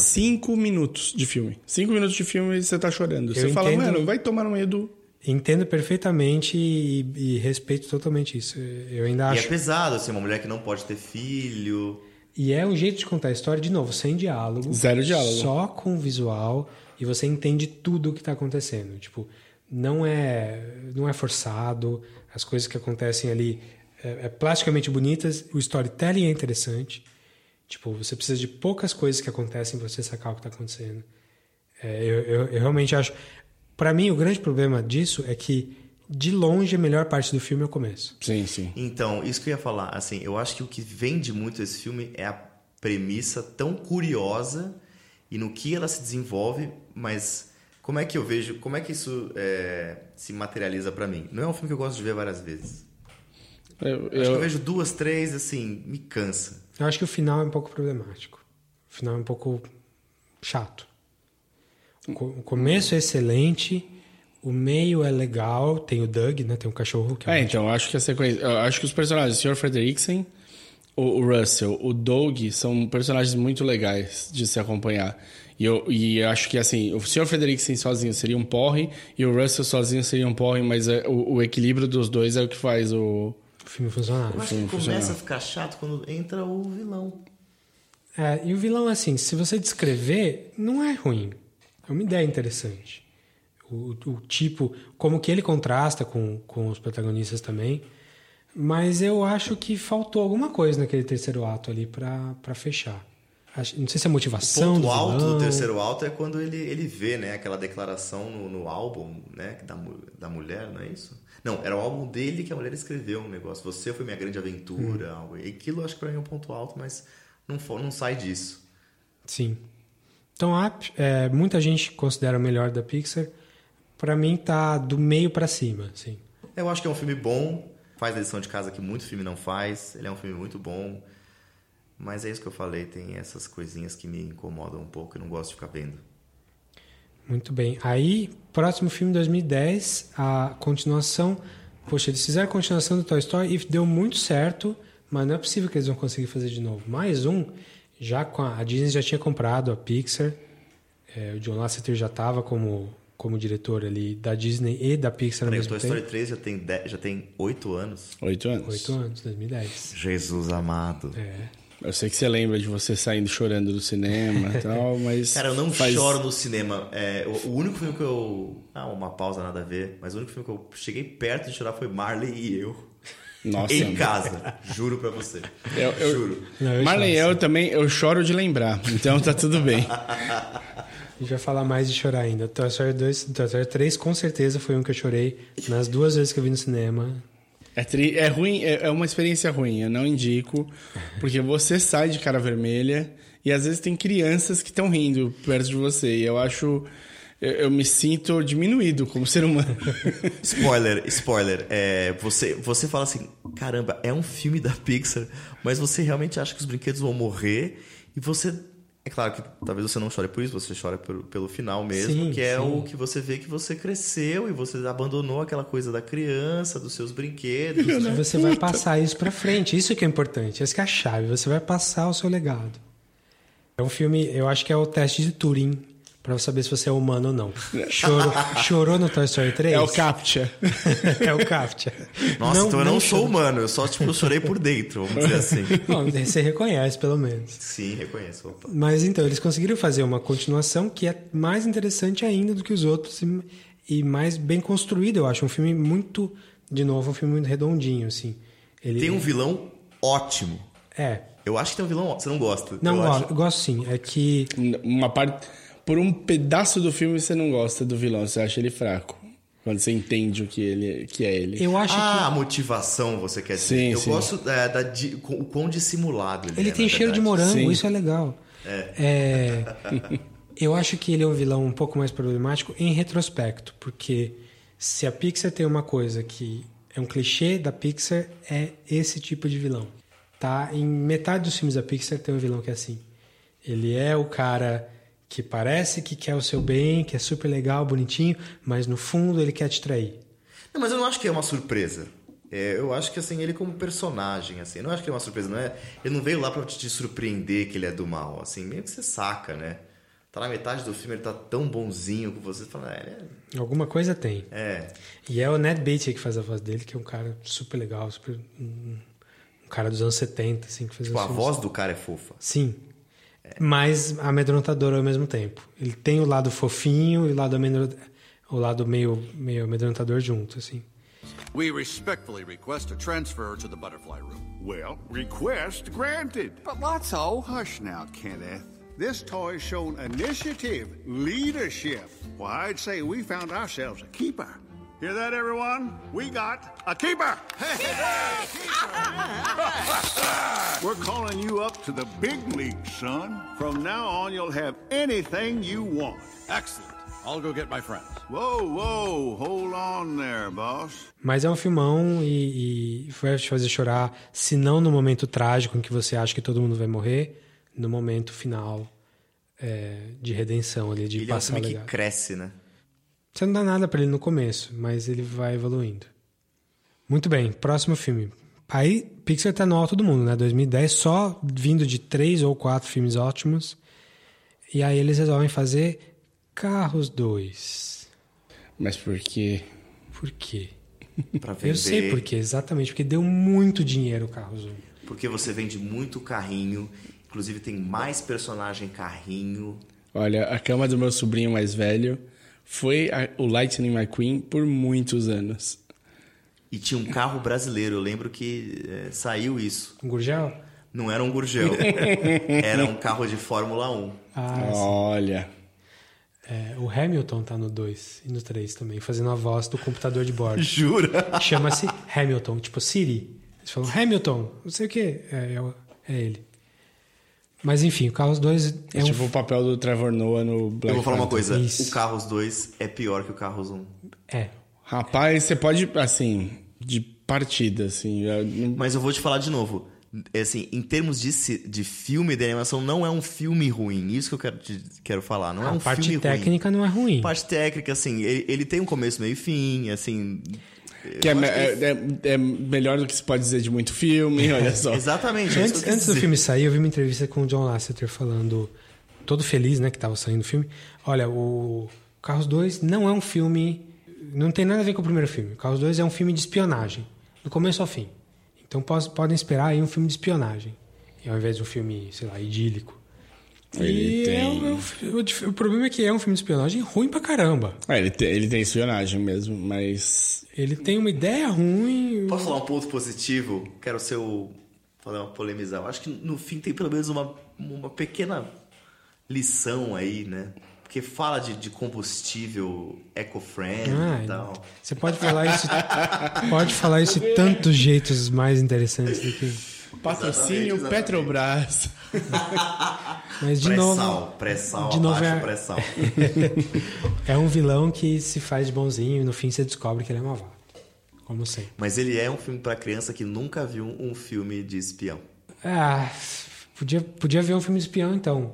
Vai ver um James Bond da vida. Vai ver um Shark 86. Boy e Lava Girl. Vai Não, ver tô um Agente brincando. 86. Ou vai ver Os Incríveis. Que tem mais cenas de espionagem muito mais interessantes. Inclusive a trilha sonora. Então, pra mim, é, é o, é o buraco da Pixar, é o Carros 2. Talvez o 3. O 3 eu acho que Vamos falar consegue do ser... três, Bom, enfim. Próximo, próximo. É um filme super com uma produção super pro- problemática aí, que eles de novo começaram, chamaram alguém de fora, que foi a Bre- Brenda Chapman, que, é uma- que era uma, uma diretora animadora, que teve a ideia, começou a produzir e deu coisas que a Pixar não estava gostando. Hoje a gente sabe que foi por umas razões meio escrotas, assim, a gente descobriu que eh, a gente falou no episódio passado do, do podcast. A Pixar tem, teve problemas com, com machismo, sérios. Misoginia. É, mis- sim. É, assédio. Assédio. Pesados. O Laster, pelo amor Subiu de Deus. pro Lester, né? É. Subiu. Tanto que ele saiu sem ter uma acusação formal, ele saiu. Mas pelo que eu senti, o Laster era um dos principais problemas, assim, né? É, mas acho que não só. É, Esse, esse vídeo, esse texto que eu comentei no, no episódio passado, era a mulher falando que era uma coisa meio ostensiva, assim, era da cultura da empresa. Que as mulheres não eram muito ouvidas e tinha um pouco de assédio, umas coisas piores e umas coisas menos piores. Mas é, a Brenda Chapman foi chutada do próprio filme. Há menos de um ano antes do lançamento, uma coisa assim. E foi dado para um cara terminar, um, um diretor menor ali da Pixar, para terminar o filme.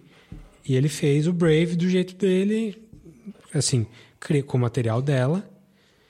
E não deu muito certo, né? Eu acho que muita gente acha que é o pior. Eu não acho o pior da Pixar, Nossa, eu não. não acho não. Eu não vi. Eu acho que ah, está por vir um que você vai falar.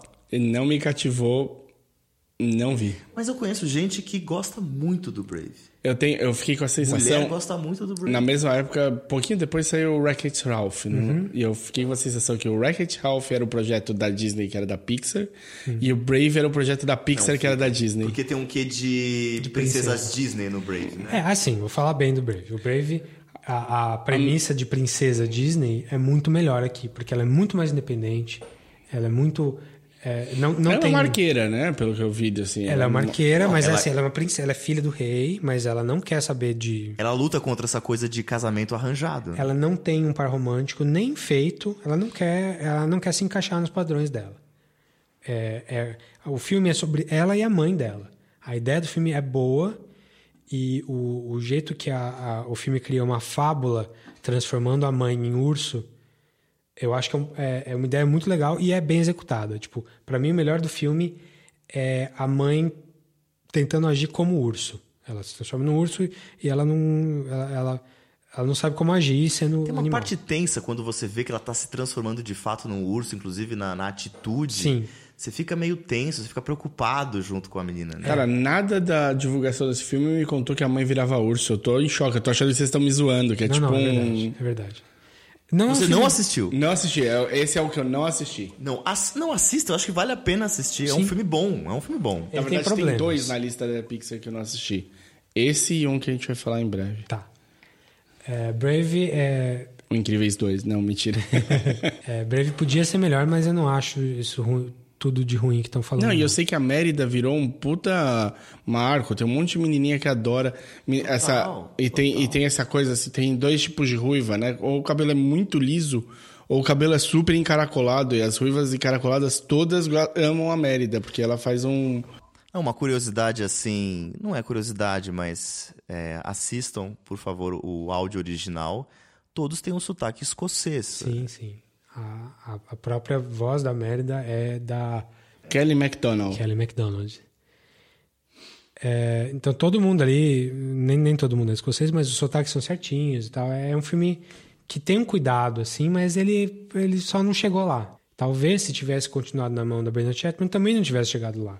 Mas talvez tivesse. Vamos só reiterar que a gente está falando de filmes da Pixar usando o padrão Pixar de Sim, qualidade. exatamente. Para um filme da Pixar, ele é menor. Mas não tá no fundo que tá um Deixa eu Cars. aproveitar então, já que a gente levantou isso. Vocês comparariam o padrão Pixar de qualidade com o padrão da DreamWorks ou não? Olha, que é a única que acompanhou. É, a DreamWorks tem os filmes bonzinhos, assim. Sei lá, o Shrek 2 eu lembro de ter gostado. O Kung Fu Panda é ok. Mas... Kung Fu Panda eu acho bem ok. Eu acho que o Kung Fu Panda, polêmica, eu acho ele é, ele é um pateta piorado.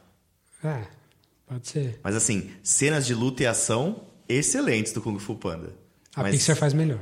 A Pixar faz melhor, mas assim, tem tanta coisa clichê no, no Kung Fu Panda que assim, que me cansa um pouco, né? Por exemplo, ele, ele, tá, ele tá lutando com, com um João Bobo.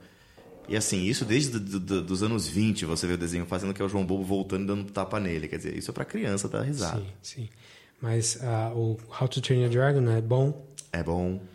Então, é, Brave já caiu um pouquinho. Cars tinha caído muito. Brave caiu menos, mas caiu. Próximo filme, mais uma continuação. 2013, Monsters University. Cara, E eu aí- acho Monster University, assim, muito acima do carro Zoom. Não, ele eu gosto, eu gosto. Eu acho É, que tem umas ok. coisas muito divertidas. Apresentou personagens legais, cara. O arte é muito bom. Nossa, o Art, que é o estudante de filosofia, É. nossa, eu acho excelente, É. excelente. A professora malvadona é boa também. Que ela, ela vira um. A, biblioteca, a bibliotecária? Não, aqui tá, tem a cabeça de cobra lá, é isso? A que voa, eu não lembro agora. Ela é, tipo, reitora da universidade. É, isso. Boa. Não, eu acho que ele tem coisas muito boas e ele não termina bem. É um filme que não termina totalmente bem, porque eles são expulsos da universidade. Mas é que você sabe que vai dar certo, né? É, a gente sabe que vai dar certo. Eu não sei se ele passa uma mensagem do tipo, olha, você não precisa estudar para se dar bem, mas enfim, isso é uma colocação subjetiva minha. É, o problema das prequels é, é que aquele que você já sabe que, o que, que vai acontecer no final, né? Uhum. Mas, mas é interessante. É mais interessante como um extra do primeiro Monsters do que, do que como um filme fechado em si, assim. É ok, gostei. É, deu uma, mas- ordenha, uma ordenhadinha, o pessoal tava com saudade do Wachowski e do Sully. É, é um, tipo, são dois personagens que, assim, passem pela Disney hoje em dia. Mas eu acho que também quebra aquela coisa é, meio pensamento millennial, que você pode ser tudo o que você quiser. Sim. É, não, e, e, e- e eles saem cheio de sonhos, né? Porque o, o Michael Wachowski fala, a gente não precisa da universidade, a gente vai conseguir fazer não sei o que lá. E aí eles entram como janitors. É. É, e aí, então, então ok, né? Filme médio. Fe- Médio É divertido, é divertido. Eu não mudo de canal hoje em dia, não. Se estiver passando... Nossa, se estiver passando, eu assisto. Sim, sim. Aí o próximo filme, finalmente, mais um sucesso mesmo. Filme bom. Eu acho excelente. mesmo. É o Inside Out, em 2015. Muito bom. Divertidamente. Esse é top Pixar, assim. Meu, the Tá topest. The topest. The topest. The topper. top na balada. Topperster. Esse filme é trilha sonora do Michael Giacchino de novo. Esse, quando começa a tocar a musiquinha, já começa a escorrer uma lagriminha, assim. Ele tem uma música tema. É um filme que tem música Tem, tema. tem. E é muito bem usada.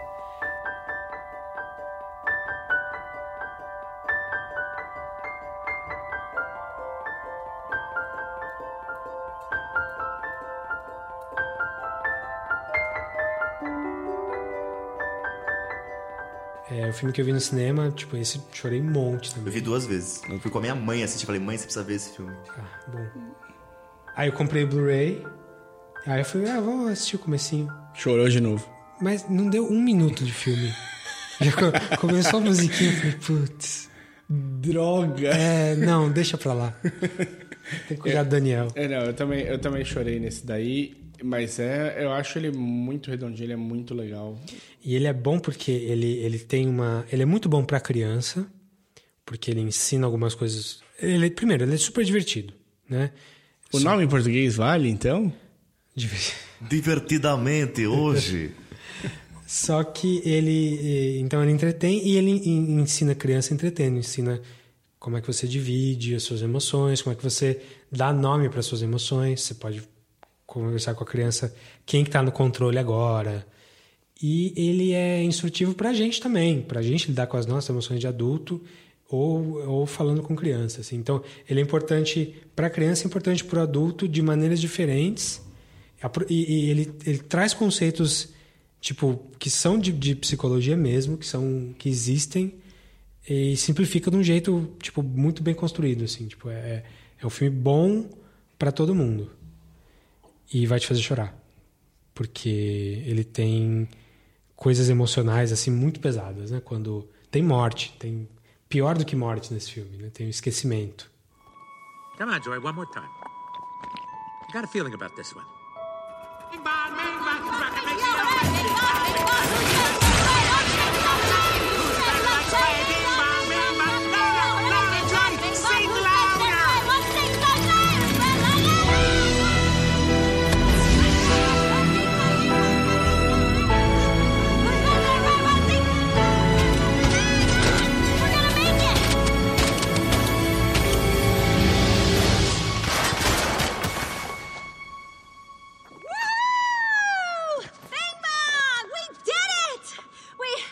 Bing bong? Bing bong! You made it! Go! Go save Riley! Take her to the moon for me. Okay?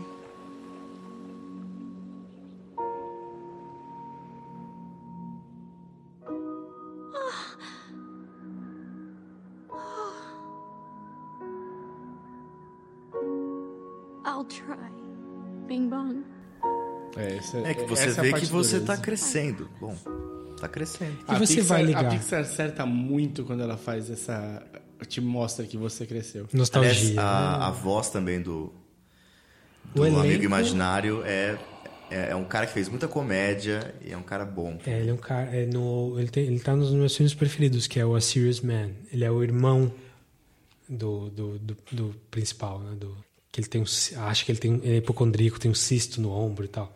Ele é um, um cara comediante famoso, assim, famoso assim, famoso B. É, mas o elenco vocal, todo mundo é excelente ali. A Amy Poehler é a pessoa perfeita para fazer a Joy. Porque os personagens que ela faz no, no Parks and Recreation e tal, é sempre pra cima, sempre... Então a Joy é aquilo ali A mesmo. tristeza é aquela mulher do The Office. Do né? The Office, que é uma mulher mais sorumbática, mais, mais é, para baixo. E ela faz o, o- a atuação vocal dela é sempre para baixo. E o, o, o Raiva é um comediante famoso, Lewis Lewis Black, que tá sempre gritando o tempo todo. Tá todo mundo muito, muito Sim, redondinho. sim. Spot on. É o Bill Hader e a. A... Bill Hader fazendo medo E a Mindy Kaling. e a Mindy Kaling fazendo Olha, nojo. eu não chorei nesse filme, mas assim, pra mim, que eu cheguei perto de chorar, que eu sou meio pedra, assim, foi quando a menina abraça o pai, assim. O meu ponto, vamos dizer assim, que, que, que eu achei É, que sim, pegou. Sim. O, o esquecimento do, do, do- do palhaço também, do, do Amigo Imaginário. É. Como é que era o nome dele? Billy Bong? Não. Bing Bong. Bing Bong. Bing Bong. aí. Mas é, é, a Pixar voltou. Finalmente a Pixar voltou. Fazendo um filme que tá ali no top 5 da Pixar. Você nem fácil. acredita que ela tem um carro os dois quando você assiste esse filme. É. E aí, qual que é o filme que sai no mesmo ano do Inside Out? Um filme C da Pixar. Que tava ali, o projeto não tava dando muito certo, vamos soltar, Quando vai. você comentou primeiro que era o, o projeto que não deu certo, eu achei que você estava falando desse filme. Do Good Dinosaur. É que Que eu- eu não acho também. Eu tô muito chato, né? Eu tô muito bonzinho. Eu não acho ele um filme ruim, Não, sabe? é fraco. Não é ruim, é fraco. Ele tem uma ideia legal, que é que é a primeira cena, né? Que é o asteroide indo para a Terra matar os dinossauros e bate um outro outro asteroide ali e desvia e não pega. Que seria como a Terra seria se não tivesse. E esse foi outro que você não viu, né? Exatamente. Tá com, tá com eu tava cara. só esperando vocês. Mas eu entendi por que, que você não viu. Você viu os que tinham é, bad review mesmo. Você deixou de ver esses filmes que tá- o pessoal falou mal. Não Não, chamou não, e não me, não me atraiu mesmo, assim. A Mérida eu achava legal, achei legal o desenho e tal, mas eu tive essa sensação Disney na hora que eu vi o trailer, assim, eu Mas falei... Cara, e aí eu- me deu um rancinho, do, do- meu ranço da década de 90, de não ter assistido nada da Disney na década de 90, que é um erro meu, eu sei, eu tô tentando... Juro pra vocês, eu tô trabalhando isso. A minha Mas eu acho que namorada... o trailer do Good Dinosaur vende tão bem, juro. Aquela coisa de que o trailer é melhor que o filme, sabe? Eu acho que o trailer vendia tão bem. O Carros nenhum trailer vende. Não. Eu acho que nenhum, nenhum, Não. nenhum trailer vende, assim. Mas vende no sentido de que mostra que é um filme legal ou, ou mostra exatamente o que o filme é? Ah, mostra que é um filme que é, que é um filme legal, que vai te trazer algo mais profundo, assim. Porque se o Good Dinosaur, o trailer mostra um filme super legal e o filme não é, ele tá vendendo um produto falso. né? Você tá vendendo um produto falso. Mas assim, Tá. eu não acho um filme ruim, que nem eu tava te falando, né? É, eu também não. É, eu gosto de algumas sequências, eu acho que a parte psicodélica do, do começo pro meio do filme, sabe o que eu tô falando? Sei, ele fica sei. chapado, o, o Good Dinosaur fica chapado. Ele come Qual a erva filme da errada. Disney que há chapa, chapação? Dumbo. Exatamente. Lembra muito. É, Se você tem esse background, você assiste esse filme e fala, nossa, é tipo o Dumbo quando ele. sim. Mas o Good Dinosaur tem uma sequência inteira que é muito legal visualmente, super criativa e, e realmente eu gosto. Não encaixa no filme. Não tem por que ela tá ali. Ela, ela tá deslocada da história. E tem pontos muito tristes ainda vi esse filme, né? Ah, tem questão de família, de, de você ser isolado. A criança não tem, não tem mais pai, mãe e família, né? Por, por acaso, no, no Good Dinosaur, os humanos todos são exatamente igua- iguais a um cachorro. Eles agem como cachorro em tudo. É engraçadinho? É. Mas, sei lá, não, não, não acho bom. Não achei bom nada, assim. É um ok, um filme... É, é lá, tá lá embaixo na Pixar. Tá quase junto com os carros. Eu acho que tá quase junto com os carros, mas não, não, não é um carros ainda. O que eu gosto muito do filme é a parte técnica. A parte... A água é linda no filme o tempo todo. As, o, o cenário todo é super bonito. Não, você vê de longe assim, você acha que é de verdade. É. E é cenário o quê? De natureza, que é uma Sim. coisa bem difícil de fazer no 3D. Muito bem, vamos acabar aí. Acabar não, né? Vamos continuar. Falta pouco. Próximo, mais uma continuação. Finding Dory. E aí, esse é polêmica. Você acha polêmico? Top ali, tá no top 10, fácil. Tipo, Tá no jura? top- Jura? De 20, tá Não, no top não. 10. Não, é que assim, o meu top 5 é fácil de fazer. A gente passou aqui por, por muitos, muito bons. O Dory, cara, eu acho que ela quase mantém o, o Nimo. Ah, Cara, eu eu acho vou te dizer uma tá coisa. longe Eu acho também. que ele tem uma coisa. Vocês vão, fazer, vocês vão achar muito estranha a comparação que eu vou fazer. Uma vez eu vi quando uma pessoa falou sobre o filme do Garfield, que ele tinha um erro crasso é, na construção, porque assim, o Garfield é um personagem que não levanta pra fazer nada. E eles tiveram que tirar esse aspecto dele pra poder criar um filme a respeito dele. Sim. O da, Do, o da Dory, como é que você. Faz pra- um filme de que não lembra de nada. então, tiveram que criar por um acaso que ela lembrou de algo. Eu, eu lembro que eu reparei isso quando assisti. Eu falei, como é que vão ter o fio condutor? Não, ela, ela tem um flash.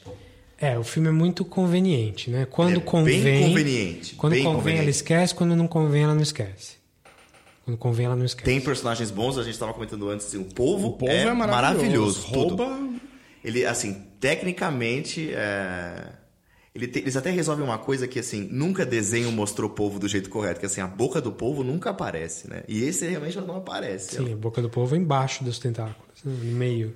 E ele tem uma personalidade ótima. Não, ele é incrível. Ele é incrível. É um dos melhores personagens da Pixar, se bobear. Ah, e dizem que ele tá em todos os filmes da Pixar desde o Toy Story, em todos.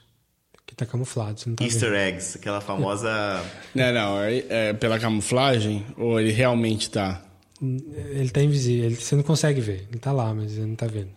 Tá. É uma piada interna deles? É uma piada interna deles. Tá. Mas então é uma- isso me broxou, assim, e me deixou broxado o filme inteiro, assim, num, geral. Agora, se você não repara nisso, Aí é um filme bom. ele fica um filme muito legal.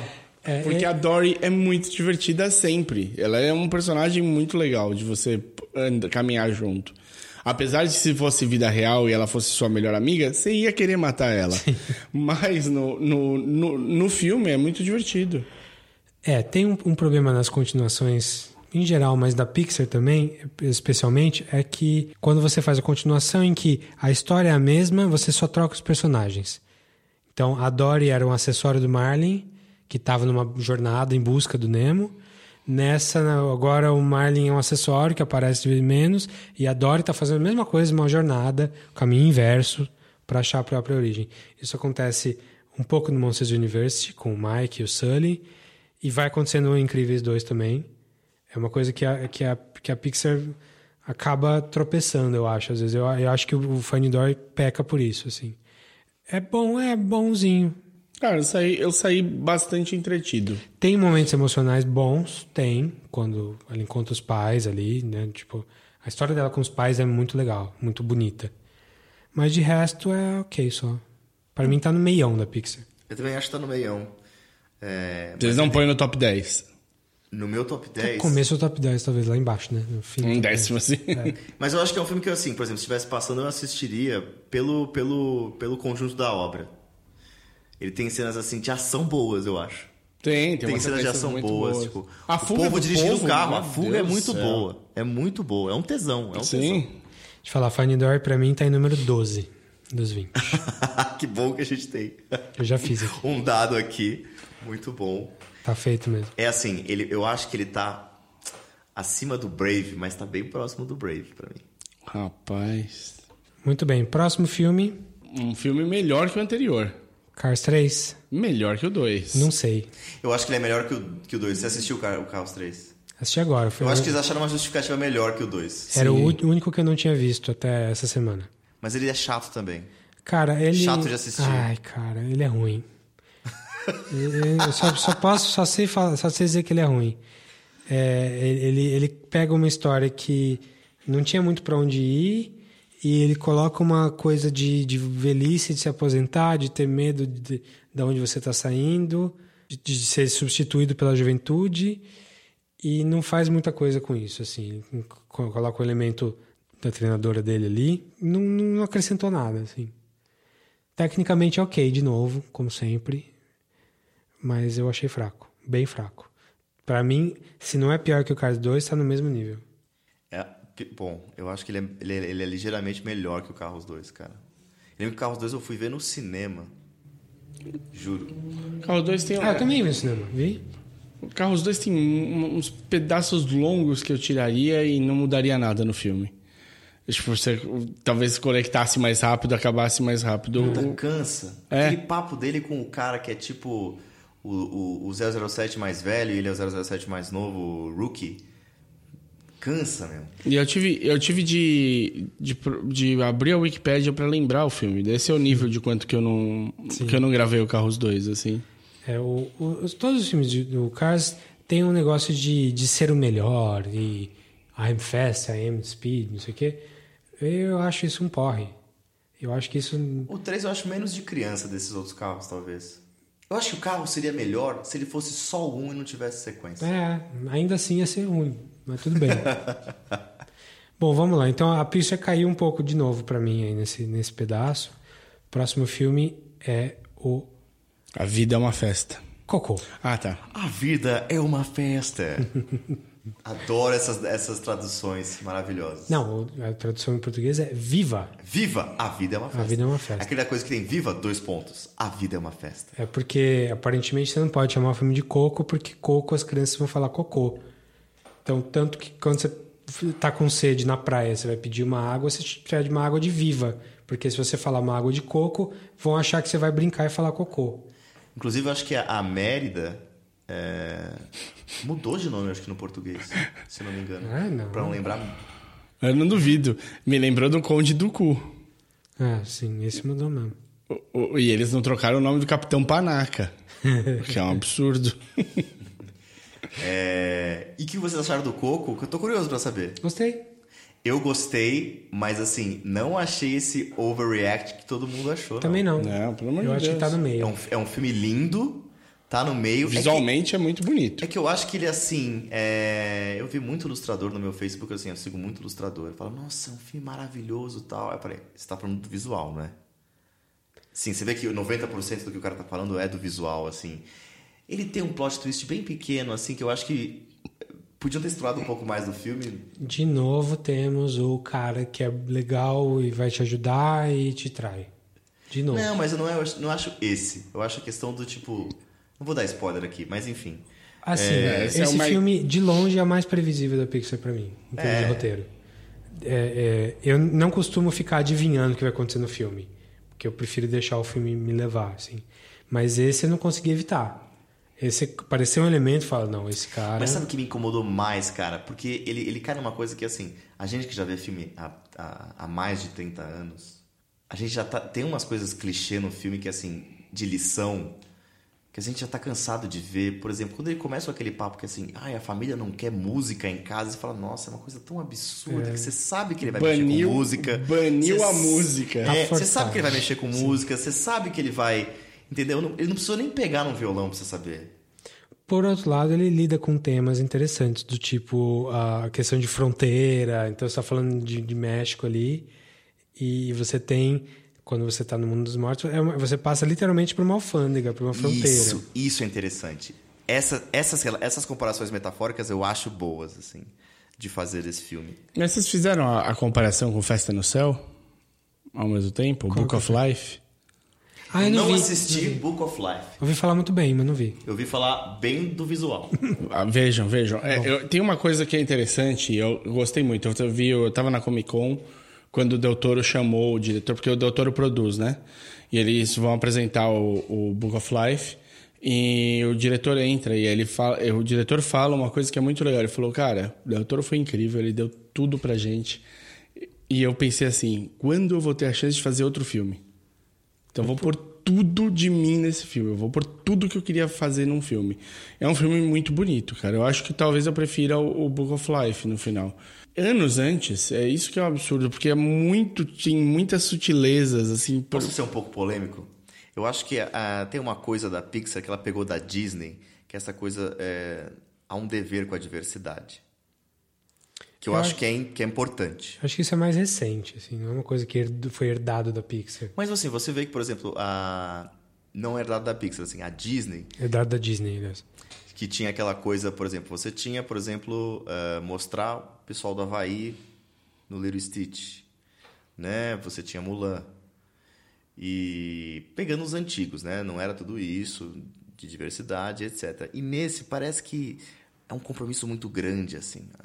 Nesse, Chama a atenção. Nesse foi mesmo, porque eles, eles chamaram um, um diretor mexicano mesmo, um escritor mexicano, o mesmo cara. É, eles querem contar a história do resto do mundo. A Disney fazendo isso, fez isso com Moana. E, aí, e, e, por acaso, esses dois que a gente está falando foram um puta sucesso fora dos Estados Unidos. Assim, puta sucesso. Coco foi número um na China por meses. Então é uma coisa que eles estão vendo que está dando certo. Se você conta histórias de outros povos com esses outros povos trabalhando junto, é bom, todo mundo gosta. Não, eu, e eu acho importante, assim, deixando claro, é que eu acho que, às vezes, pra mim, é, soa um pouco piegas. É, Ah, tudo bem, cara. Eu acho que daqui 20 anos isso vai estar incorporado que ninguém vai nem pensar nisso. Ah, agora tem isso. O filme é feito por mulher e o elenco é de mulher e beleza, é normal isso. Não é, olha, que ousado, filme com mulher. É, mulher. então. Mas eu acho que é, é meio que vender que é ousado por causa disso, entendeu? Acho que não. Acho que é mais tratar como uma coisa normal que é, entendeu? É, é o que a gente falava do Me Too na semana passada. Sim. Que é, a gente está num momento de transição. E, e quanto mais. Se você não passar por isso, você não chega onde você quer no final. Perfeito, perfeito. É... Então, é, eu entendo que você tá, a pergunta é, daria pra ser mais orgânico e menos é, descarado, talvez, essa... Mas, poxa, a gente tá falando de quê? 15 anos, né? De, Sim, sim. de filmes assim. Então, sei lá. Ainda tem um tempo pra isso, é isso que você quer dizer. Sim, né? sim. A É, gente e vai assim, ver... não tá tão gradual se você for ver eh, o histórico dos filmes da Pixar. Quanto tem protagonista mulher? Até agora. Tem a Brave, tem o Inside Out E o Incrível os dois. e Finding Dory. Finding Dory. São os, to- todos eles são dos últimos cinco anos. Até então tem mais de 10 anos de Pixar antes que só homem. Ou boneco, sei lá, ou peixe. Mais do sexo masculino. É. Do Mas, enfim. gênero masculino, sei lá. Mas não, eu tava. Eu até fui ler, porque de repente, como me ocorreu, eu falei, poxa, mas tem uma, um- uma distinção grande entre o Book of Life e o Coco. Hum. Os dois, assim, os dois são no Dia dos Mortos, os dois vão parar na Terra dos Mortos. Os dois são. A família não. Tenta não fazer eles tocarem violão. Hum. E os dois Nossa, passam. jura que essa juro. semelhança? É. Eu achava assim, quando saiu esse Coco, eu falei... Ah, não deve ter tanta coisa semelhante, porque senão vai ficar muito descarado. Não, o Manolo né, vai, vai tocar violão também, é, é, é bandoleiro. E, só que aí tem uma, uma diferença muito clara, que um é uma história de família e o outro é um romance. Hum. O Manolo tá indo atrás do amor e o, o Miguel não. É uma, essa é a distinção maior. Mas até o, o, o demais dos dois vilões são, é parecido. Putz. Mas é isso. É o que eu gosto muito no Coco é o, o quanto que eles elaboraram no- na Terra dos Mortos, assim, o, o quanto que eles criaram um universo ali e as regrinhas que eles vão falando pra você e, e Isso tem um bem, bem a cara da, da Pixar Sim. mesmo, né? Tipo, como eu- o desenvolver. Tá, então vai ser esse mundo que a gente vai explorar? Então vamos desenvolver esse mundo, tipo, várias É o- é o coisas. Monsters, Inc. Monsters, Inc. é isso também, né? Monsters Inc., o, o Bugs Life, todos Sim. eles passam por isso. eu acho que a parte emocional do Coco é muito muito boa no final, assim, a parte Isso. Eu gosto quando você se dá conta.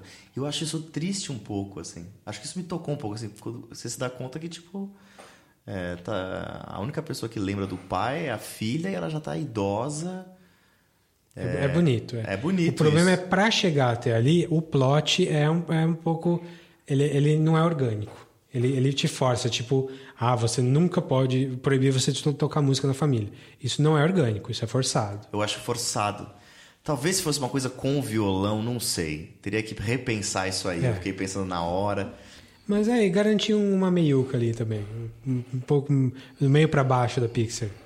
Coco. Perto do 10. Para pra baixo, baixo. do 10, talvez um 13, É. 14. Muito bem. E aí, 19 filmes depois, nós chegamos no motivo pelo qual estamos gravando esse podcast. Ah, vai, é só um pretexto pra falar da Pixar. sem dúvida, sem dúvida. Incríveis 2, 14 anos depois, um filme que era para ser 15, era para sair no ano que vem.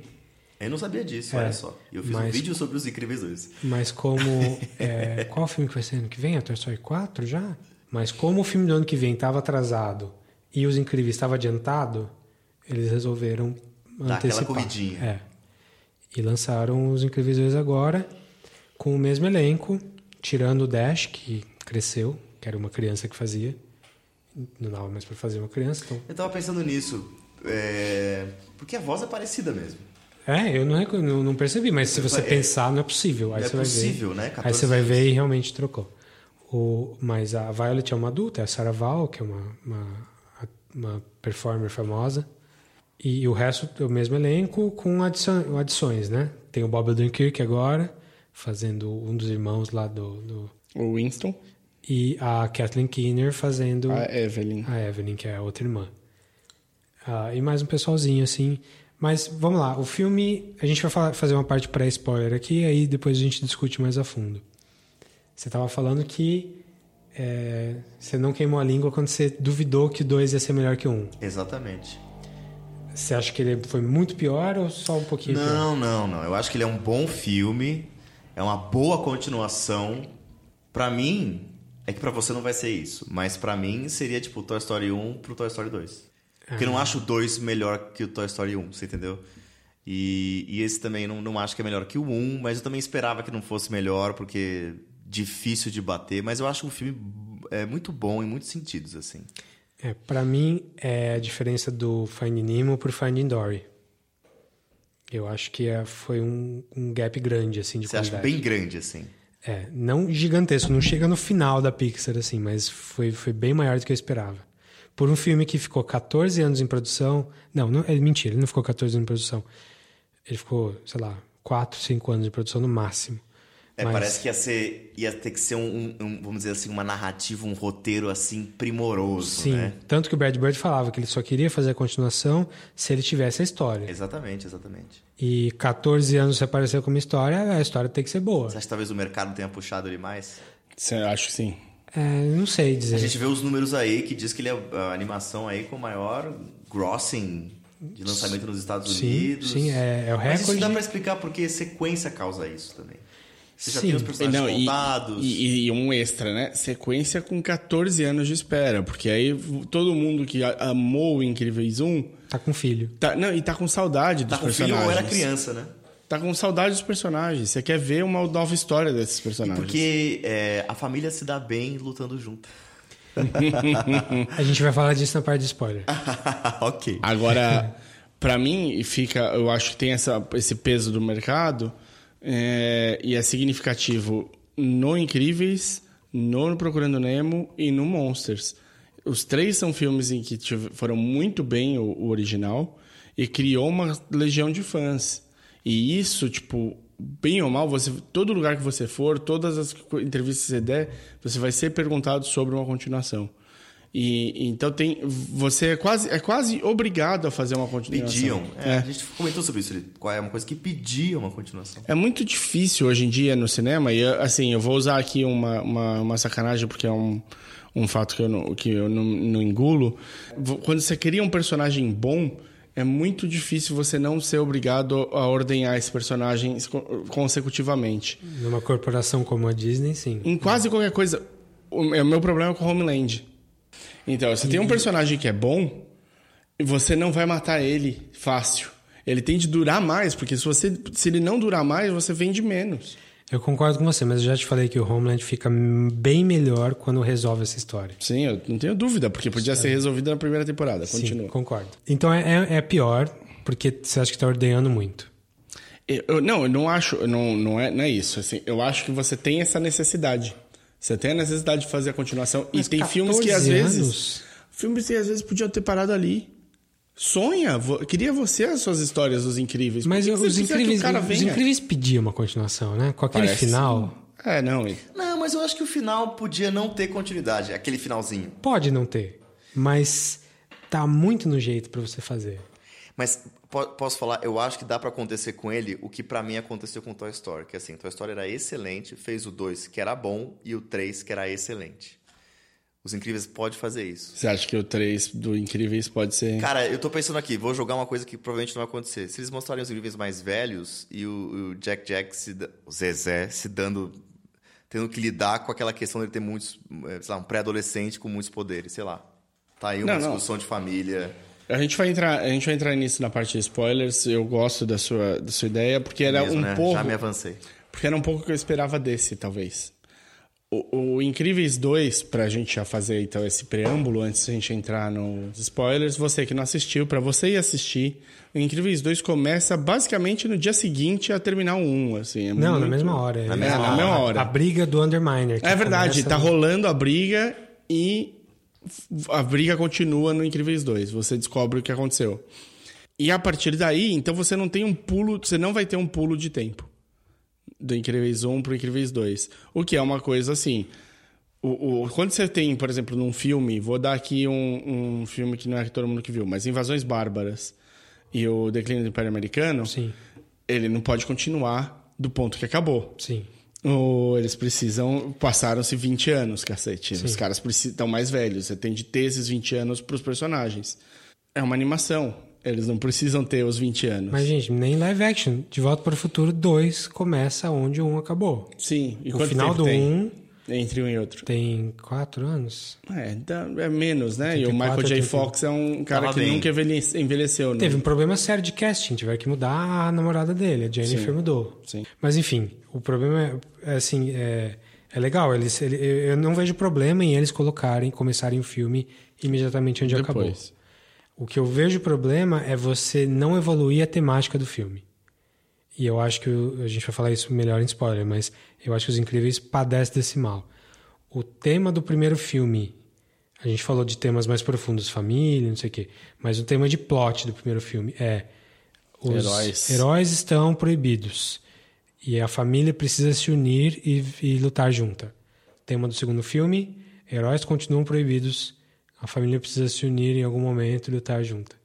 E você vê ela lutando junto no primeiro primeira parte do filme, primeiro comecinho e não mais. Até boa parte mais pra frente do filme. É, o que eu senti talvez falta é assim. Eu achei até interessante eles trazerem isso de volta, porque não, não tava resolvido no primeiro filme, né? Porque ele acaba meio assim, panos quentes, né? No primeiro filme, essa coisa do herói. Tá ilegal, não tá ilegal? É, ele não heroína. resolve, mas você espera que o próximo filme ou você lide com isso de uma maneira direta e, e que, que seja que construa em cima. Sim, sim, sim. Eu acho que assim. Para mim parece que só voltou no tempo. Não, assim. por assim, que, que ele mostrasse de uma maneira mais evoluída, assim. É, Essa questão. a questão ficou é exatamente a mesma. Assim, e sem, sem entrar em detalhes de plot, gente, acho que dá para falar isso melhor depois. E isso me incomodou bastante, assim. É um filme que parece que ele tá é um rehash, assim, ele tá fazendo de novo. O tipo de vilão é muito parecido. Parecido demais. Ele vira um extra. Parece que ele é um extra dos Incríveis 1. Parece que ele é um remake do Incríveis 1 com algumas uns detalhes diferentes. E é um remake pior, porque ele não é tão coeso, não é tão redondinho.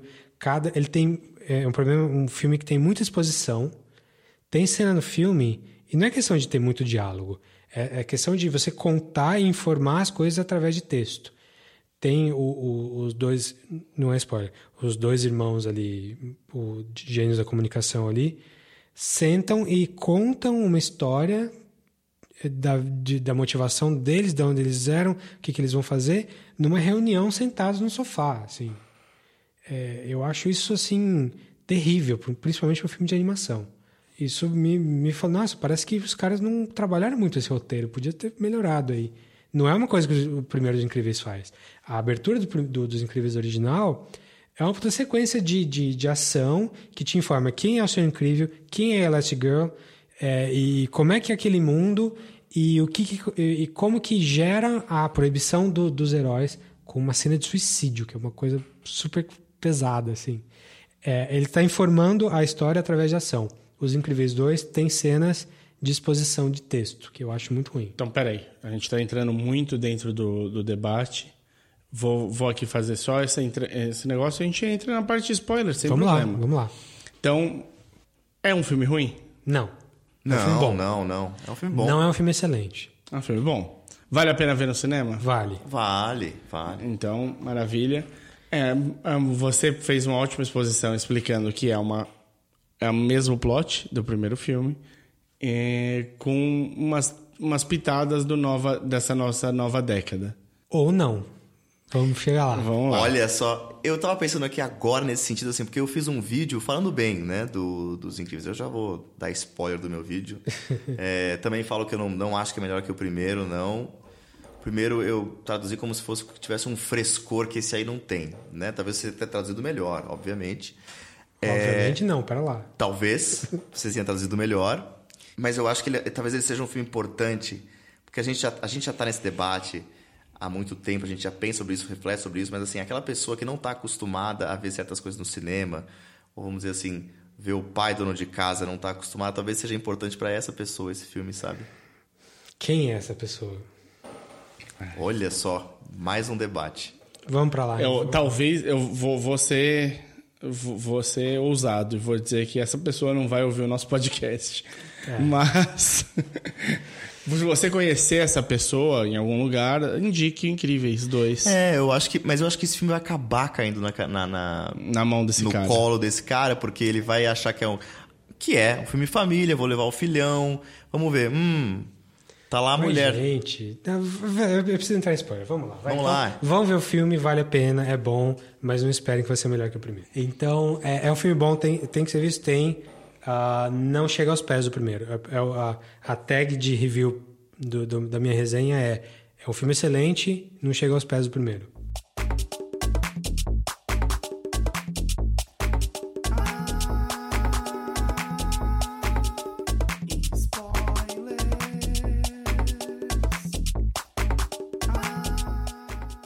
Então, gente, essa história.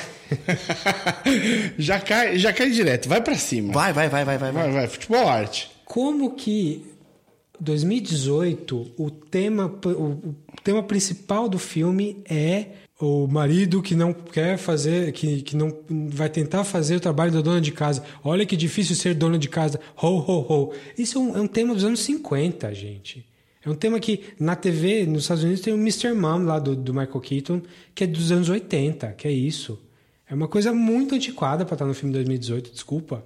Mas eu acho que, na verdade, assim, bom. Por isso que eu falei que não. Então, a gente acha antiquado, entendeu? Mas, gente, a gente é o público do filme, pra, da gente para baixo. Meu pai não é o público desse filme. A gente tem 35 anos, pô. eu não, eu não tenho 35. Eu tenho 36, você tem 34. 33. é, é, eu acho, assim, tem um, um, pouco disso, eu acho interessante. Até porque o filme. Mas então, o que eu ia falar, assim, não destoa do personagem principal. Não. O Senhor Incrível concordo. é cabível no que ele tá fazendo. E é interessante ver como ele é um chucro, de certa maneira, nesse ponto. É interessante ver ele aprendendo a como ele vai gerenciar isso para ele. Engolir e saber sorrir, entender e apoiar. Porque às vezes você pode não estar tá feliz com uma coisa, mas você tem que saber apoiar essa tá, coisa. Tá, mas precisava ser 30% é do filme? Car... Não, é cartilha, cara. É quase cartilha. Tipo, você pode imprimir o Incríveis 2 e entregar pra... em escola. Não, eu entendi o que você quer dizer. Eu acho que eu concordo em parte, sim. Não precisava ser 70% do filme, podia ser menos. É, eu acho que podia ser é um detalhe, uma piada do filme. Uma, é um é... gag, é um, uma Por outro lado, que... assim, o filme fica muito tempo assim, mostrando a rotina da Senhora Incrível e a rotina do Senhor Incrível, né? Tem momentos que você tem a aventura dela que você quer ver, como uhum. é que é, mas também quer ver o que está acontecendo com ele lá eu em casa. Eu quero, né? porque eu adoro o Jack Jack. Assim, os caras abusam no Jack Jack nesse filme é, o tempo todo na sua cara. Olha que o bebê é engraçadinho fazendo coisas que você adora. Ele é fofo. E eu adoro também, mas eu entendo que eles estão abusando. Eu acho que. Eu achei também 18 poderes talvez fosse um pouco demais. Mas também fosse interessante. Por isso que eu pensei em fazer talvez o 3 fosse Jack Jack adolescente, vamos dizer assim. Tendo é, tem, com isso. chama Legião. Não, mentira. pensei no Legion também nessa hora. Mas olha, é, então, eu quero ver as coisas do, do Senhor Incrível porque é engraçado. Mas eu não acho que é bom. Eu acho que tá no lugar errado. Tá, ou, ou tá sendo explorado demais em detrimento de uma história que podia não, ser e muito o arco dele é, é difícil, porque, é, assim, se você vai mostrar ele sendo chucro e ele aprendendo, ele demora um, um, tempo muito grande. Sendo chucro. Sendo chucro. E aí ele tem, tipo, o desenvolvimento é muito rápido para ele chegar no ponto que ele chega. Concordo. Então você não tem, não tem essa para, não tem a, a, a parábola dele talvez fazendo. essa Talvez essa opção seja por isso, assim, o que, o que é mais interessante mostrar. Talvez seja isso. É. é mais tempo de chucro, mais tempo do bebê dando problema. Sabe, é... sabe uma coisa que. E pra, pra cenas super engraçadas. Sim. Quando o Lúcio vai lá e eles estão. Eles, ele tá vendo. Ah, parece um bebê normal. e aí, tipo. E a sequência da Edna também, com. com... É, a Edna é sempre excelente, cara. Não tem. A hora que ela vê que o bebê tem vários poderes, tipo, ela. Hum, pode deixar comigo? Você fala. Pô, que legal, tipo, ela é inesperado, o né? Bebê, o Jack Jack chupando pirulito como ela fuma o cachimbo, uhum. o charuto, sei lá, o cigarro. Cigarrilha? A, pi, a, piteira. A piteira, é. Nossa, 10 palavras. Mas eu, mas eu confesso que eu fiquei torcendo. Eu, eu dei tanta risada, mas tanta risada nessa hora. Mas eu, mas eu confesso que assim, quando, quando chegou o Saul Goodman, uhum. eu falei, nossa, tomara que ele seja tão bom quanto. Mas não é. Ele não, não é. É, então. É, é, é outro problema. O vilão é telegrafado. Você sabe que. Você, a, quando falam do vilão, olha, tem um cara que. Eu fiquei torcendo para não ser previsível, tá mas. Querendo, é. Tá querendo trazer de volta os heróis, fazer lobby para trazer de volta os heróis. Esse cara é o vilão. Certeza que esse cara é o vilão. Não era ele, mas era a irmã. Mesma É. coisa. Não, então, é, eu, eu fiquei, tipo, assim que apareceu o, o. Como é que ele ficou em inglês? Como é que é o nome do vilão? Nossa, nem sei. não- Hipno. Não. É. É William, alguma coisa, né? Hipnotizador. Hypnotizer? Não Ah, é? o vilão é, é Screenslaver. Screenslaver. Screenslaver, bom nome. Ele fica. eu- Desculpa, eu vi dublado pela falta de opção e pela premência do nosso podcast. Herege! Eu sei, não. Eu verei, verei de novo. eu verei de novo no original, mas não, não havia que vale a tempo pena hábil. assistir de novo. Sim, sim. E, e- mas direi uma coisa que eu falei que foi muito umas boas sacadas. o âncora do jornal, quem faz a voz no Brasil é Evaristo Costa. É, eu tô, tô sabendo. O cara tá- tava desempregado, né? Né? Então, foi uma Ah, ideia já boa. fez campanha já, Evaristo Costa. É, que do mesmo jeito que o narrador no Carros 3 no, no- em O português é o. Não, narrador. É o da- Rubinho? Não, não, não. É o. Ai, caralho, o Everaldo Marques da ESPN. Ah, o narrador, não, É, o, não narrador, o, narrador. o computador. O computador de bordo quem que é, será? Será Não que é tenho a o, menor ideia. O Carros eu não vi dublado. será que, será que é Felipe Massa? Cara, a única coisa animada no Carros mesmo, tô brincando, né? Claro. Mas assim, a boca que você vê. Então, é- vamos ver com o áudio original. É, pois é. Mas então, quando aparece, eu falei, puta, vai ser o cara. Vai ser o, o, o, o cara que quer trazer os heróis de volta, tipo, automático.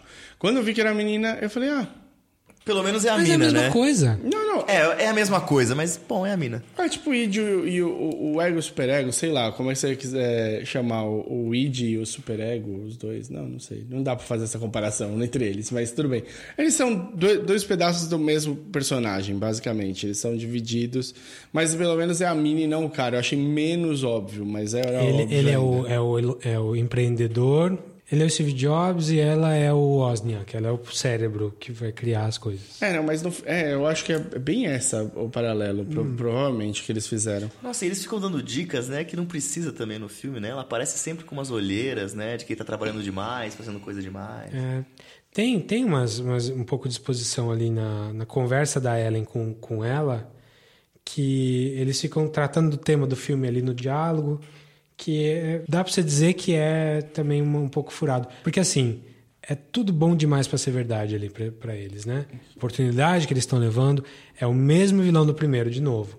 É um cara que quer dar a chance deles voltarem com, com os heróis de novo, que no primeiro era o Síndrome, fazendo o Senhor Incrível trabalhar ali coisas de herói, e agora é esses irmãos que querem fazer a, a Ellen virar a Coisas de herói. porta-voz do, do movimento ali.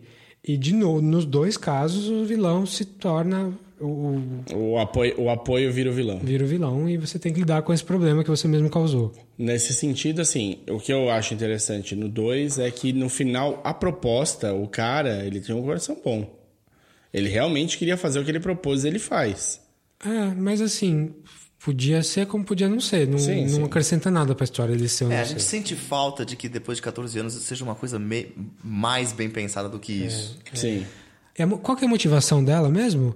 Ah, o pai dela. Ah, é, não, a motivação ainda é pior, né? Nossa, Porque o um pai- enxerga a morte dos pais como a falta dos heróis e é por isso que eles tinham de voltar. A outra enxerga como a culpa dos heróis e é por isso que eles tinham de acabar. Então, Então, eu pra queria menos plano- tempo querendo fazer mistério do, do vilão, que a gente já sabe quem é, todo mundo já sabe, e mais tentando explicar do porquê. Eu até falo isso, assim. Eu sei que ta- talvez seja uma coisa fraca, mas embasar pra não ser uma coisa fraca, você entendeu? Mostrar um, uma história melhor deles. Eu acho que É. tinha que criar uma motivação melhor, que essa motivação tá fraca. É, assim, ela tem que bolar um plano desse tamanho, de hipnotizar todo mundo, de fazer todo mundo ver e tal. É, é- é muito, muito fraco. Tipo, No fundo, o melhor vilão dos Incríveis, então, é o escavador lá, o topeiro. Underminer. O Underminer. que eu gostei do Underminer é que, assim, quando tá- tem o final do primeiro, você acha o Underminer que é um bosta, né? Sim. E nesse dois você vê que ele dá um puta trabalho. Inclusive, ele, Ele ganha. com a grana. Exatamente, Sei é. lá eu, você pode falar o que você quiser, pra que se alguém ganhou nessa, nesse filme foi o cara. No final dos créditos, tem. Passa o, o- Mano, eu esperei. Passa o carrinho dele ali. Eu, eu, eu pesquisei isso. Tem cena depois dos créditos? Aí falava, o que significa a cena depois dos créditos? Eu falei, bom, então tem, né? Não tem. Aí passa, tipo, o carrinho dele no final. Assim, só isso. Eu só precisava ter ido no banheiro há meia hora atrás, mas tudo bem. Ah, que bom, porque eu não, não esperei. Quer dizer, eu esperei até onde eu achei que ia ter cena pós Não, a gente tá falando que passa o carrinho, é um desenho 2D desse tamanho, assim, no- embaixo da tela, passando lá. É só eu isso. pedi desculpa pra minha namorada por ter feito ela esperar. Ela precisava realmente ir no banheiro e eu falei, não, espera que vai ter uma cena. Aí depois eu eu fui ler e era tipo, aquilo deixa aberto a possibilidade de um Incríveis 3. Ah, Damn you, Marvel Cinematic Universe. Damn you. Damn you. Tá, deixa eu voltar um pouquinho na parte que eu falei do, do- dos papéis do, do dono de casa. Tem um jeito daquilo fazer sentido ser um problema tão grande no filme. Que é se o filme realmente se passar em 1964. Em 1964, isso era um problema real da sociedade.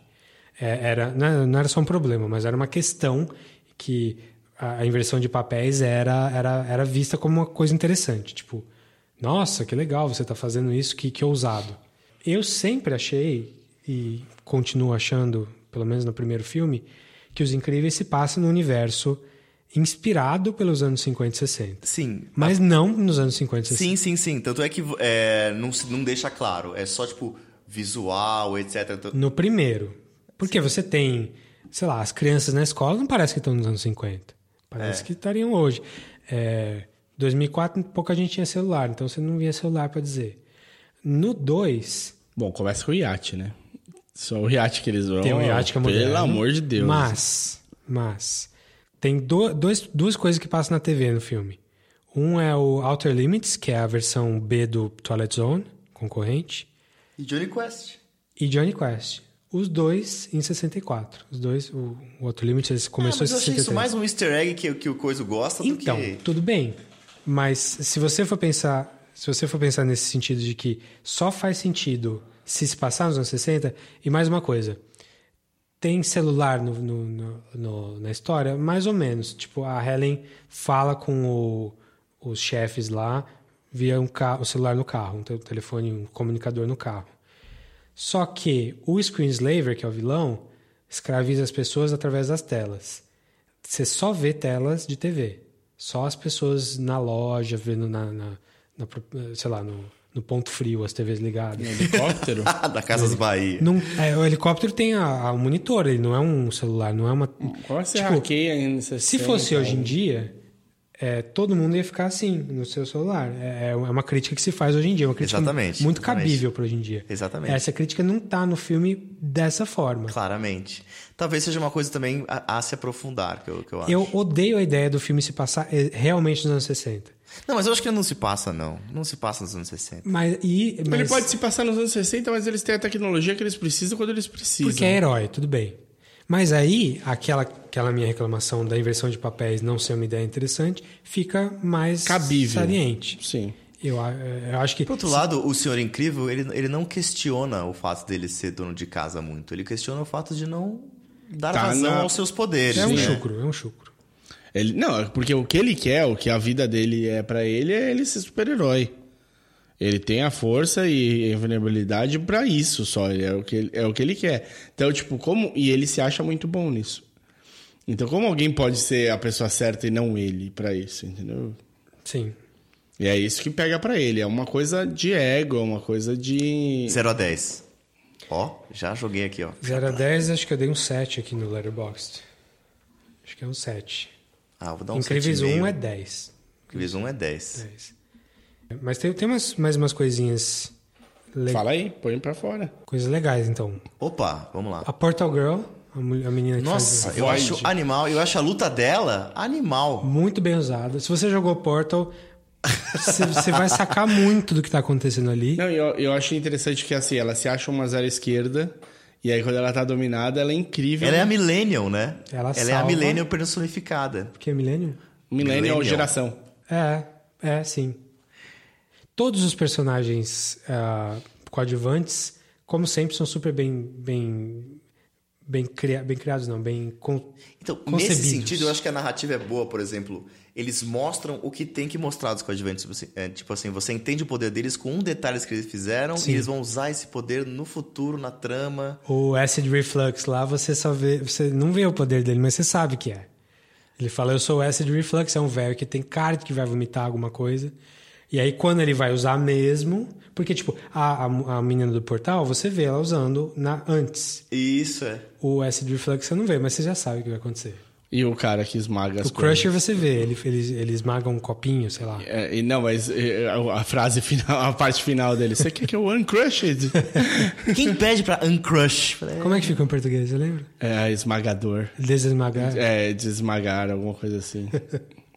Bom, bom, gostei.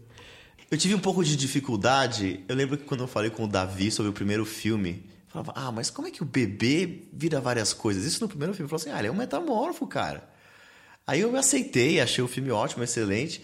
E nesse eles levam isso a, a nona potência, né? Tipo, É, eles já tinham começado isso com o curta do, do filme, do primeiro filme, que é o Jack Jack Attack. É. Se você tem o DVD dos Incríveis, o Blu-ray, sei lá, tem lá incluído. E é muito bom, um dos curtas mais legais da Pixar. Falando em curta, o que vocês acharam do curta desse?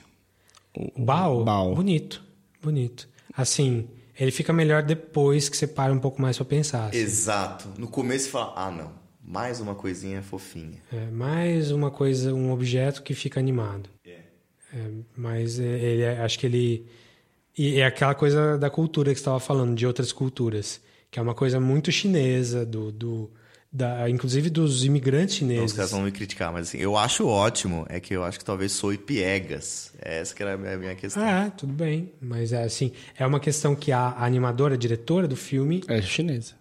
É chinesa, ela Não, por isso que é ela bom. tinha questão dela. Teve um outro curta que foi um indiano que fez e Esse mostra. eu não vi ainda, o Sanjay, não sei o que lá. Ele é legal, mas assim, eu acho que ele é mais legal pela, porque ele mostra uma coisa de ação do que pelo que ele, que ele traz, assim. Uhum. Você vê que é uma coisa muito particular do cara que fez. É, eu acho que os curtas da Pixar dava pra fazer um episódio só deles, assim. Eu adoro a grande Não, tem, maioria outros- tem, tem incríveis e tem vários que ficam gravados na sua cabeça, você vai sempre lembrar. O do velhinho jogando xadrez é um desses. Eu acho que isso é melhor. Desculpa. E o pior é aquele. Eu já sei o que você Tem vai falar. vários. O pior é dos Incríveis um, que é o Bounding. Isso! Esse é o pior. Mas não é que ele é pior, que ele é ruim, é porque a gente não entende as piadas internas, porque ele é sobre o animador, é- é uma homenagem ao animador, ao Bud Luck, que faz parte do filme, inclusive. Era uma homenagem num cara que era famoso, era famoso não, mas era, era super respeitado nos anos 50 e que estava até hoje ali, então eles fazem um poeminha e tal. Mas enfim, acho que tem, uns, tem, tem outros ruins também. Lava é o pior. Nossa, o Lava é o pior. Nossa, é é assim, é o- se ele fosse. Nunca seria um longa-metragem, mas assim, eu sairia do cinema. Ele é um, Sairia ele é um, ele é um do curto cinema. inteiro baseado numa, num, num trocadilho ruim. Que é Lava Lover, lo, Love, trans- transformar Lava em Love. Que ele fala I love you no final. É muito ruim. É muito ruim, muito chato. É só pra mostrar, olha como a gente consegue fazer um efeito bem feito de vulcão, água. Mas é muito ruim, muito chato, assim, dá vontade de. Ah, deixa eu assistir um Adam Sandler. Mentira. Deixa eu falar mais uma coisa boa do filme. É, as cenas de ação no geral. Assim, tecnicamente e tal, mas as cenas de ação no, no, no geral. A cena da Helen no, no trem com a moto é incrível, super é de, legal. sim, de empolgar. É. Falo isso também. É de empolgar. Tá quase no nível dos, do- das cenas de ação do primeiro filme, que eu acho melhores, assim, no geral.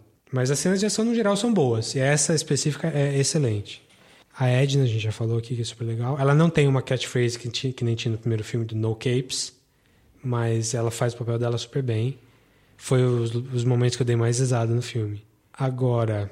Ah, uma coisa que eu tinha falado lá no começo, que você espera que a- a- o filme comece com a família. Você viu o primeiro filme em que o problema era os super-heróis serem proibidos e a família se unir. Aí o filme começa com a família se unindo, imediatamente depois a Ellen fala: "Não, vocês não podem usar seus poderes de novo", que era uma coisa que ela tinha acabado de desfalar no outro filme. E aí eles ficam o filme inteiro sem usar os poderes, a não ser para escapar, para no final a gente só ver a família lutando junto no final. Que a resolução em termos de, de personagens e ação é legal.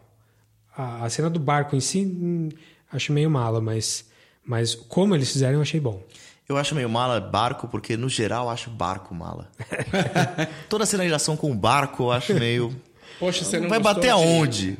Mas mesmo a cena do barco sendo mais ou menos assim, tem algum- a mesma cena, a ação dos personagens nas- no barco ser legal, tem algumas coisas que. Como é que eles não pensaram nisso? Frozone salvou o dia. Falei, pronto, foda-se. Frozen salvou o dia. Ah, a Violet podia ter acabado com essa história Podia. muito mais Oh, cedo. Sim.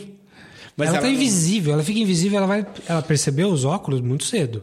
Sim. Fica invisível e tira o, o óculos da pessoa. Acabou, acabou o filme. Faz isso com todo mundo, ninguém vai perceber.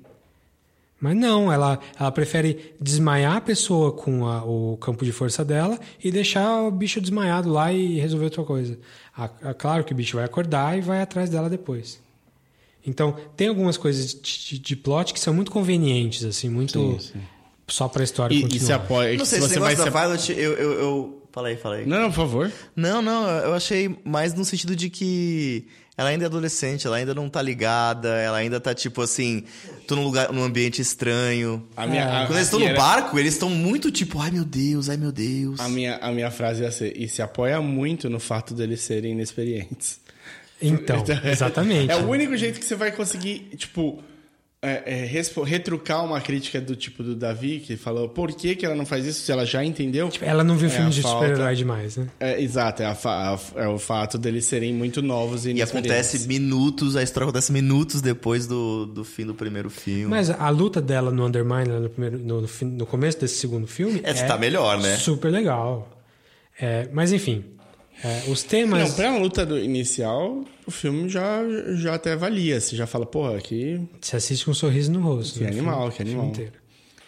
É, então, beleza, tem uns temas interessantes que são bem explorados no segundo que não tem no primeiro. Alguns tem. É, mas não chega no nível do primeiro em nenhum momento. Assim. Tipo, eles, eles precisando tomar responsabilidade para cuidar do bebê é uma coisa que não tem no primeiro. E eu acho legal. Até na primeira luta Podia ser mais explorado também, talvez. É, não, mas eu achei que foi bom né, no 2. Eu só achei que precisava ter outras coisas Não, tão primeira boas quanto isso fica isso. muito bom. Cuidem da criança. Eu tô saindo aqui, vou, É. vou, vou liberar o perímetro. Mano, eu não vou ficar com esse bebê aqui, Sim. caralho. Então, tipo, vira uma peteca, uma batata quente. Né? Sim, achei super legal isso. Mas isso não continua muito no E filme. o fato do, do, do da personagem principal, a que vai carre- carregar, ser a Ellen e não o. Gosto. Gosto. É isso que eu falei. É, talvez o Incríveis com um, um pezinho nessa década.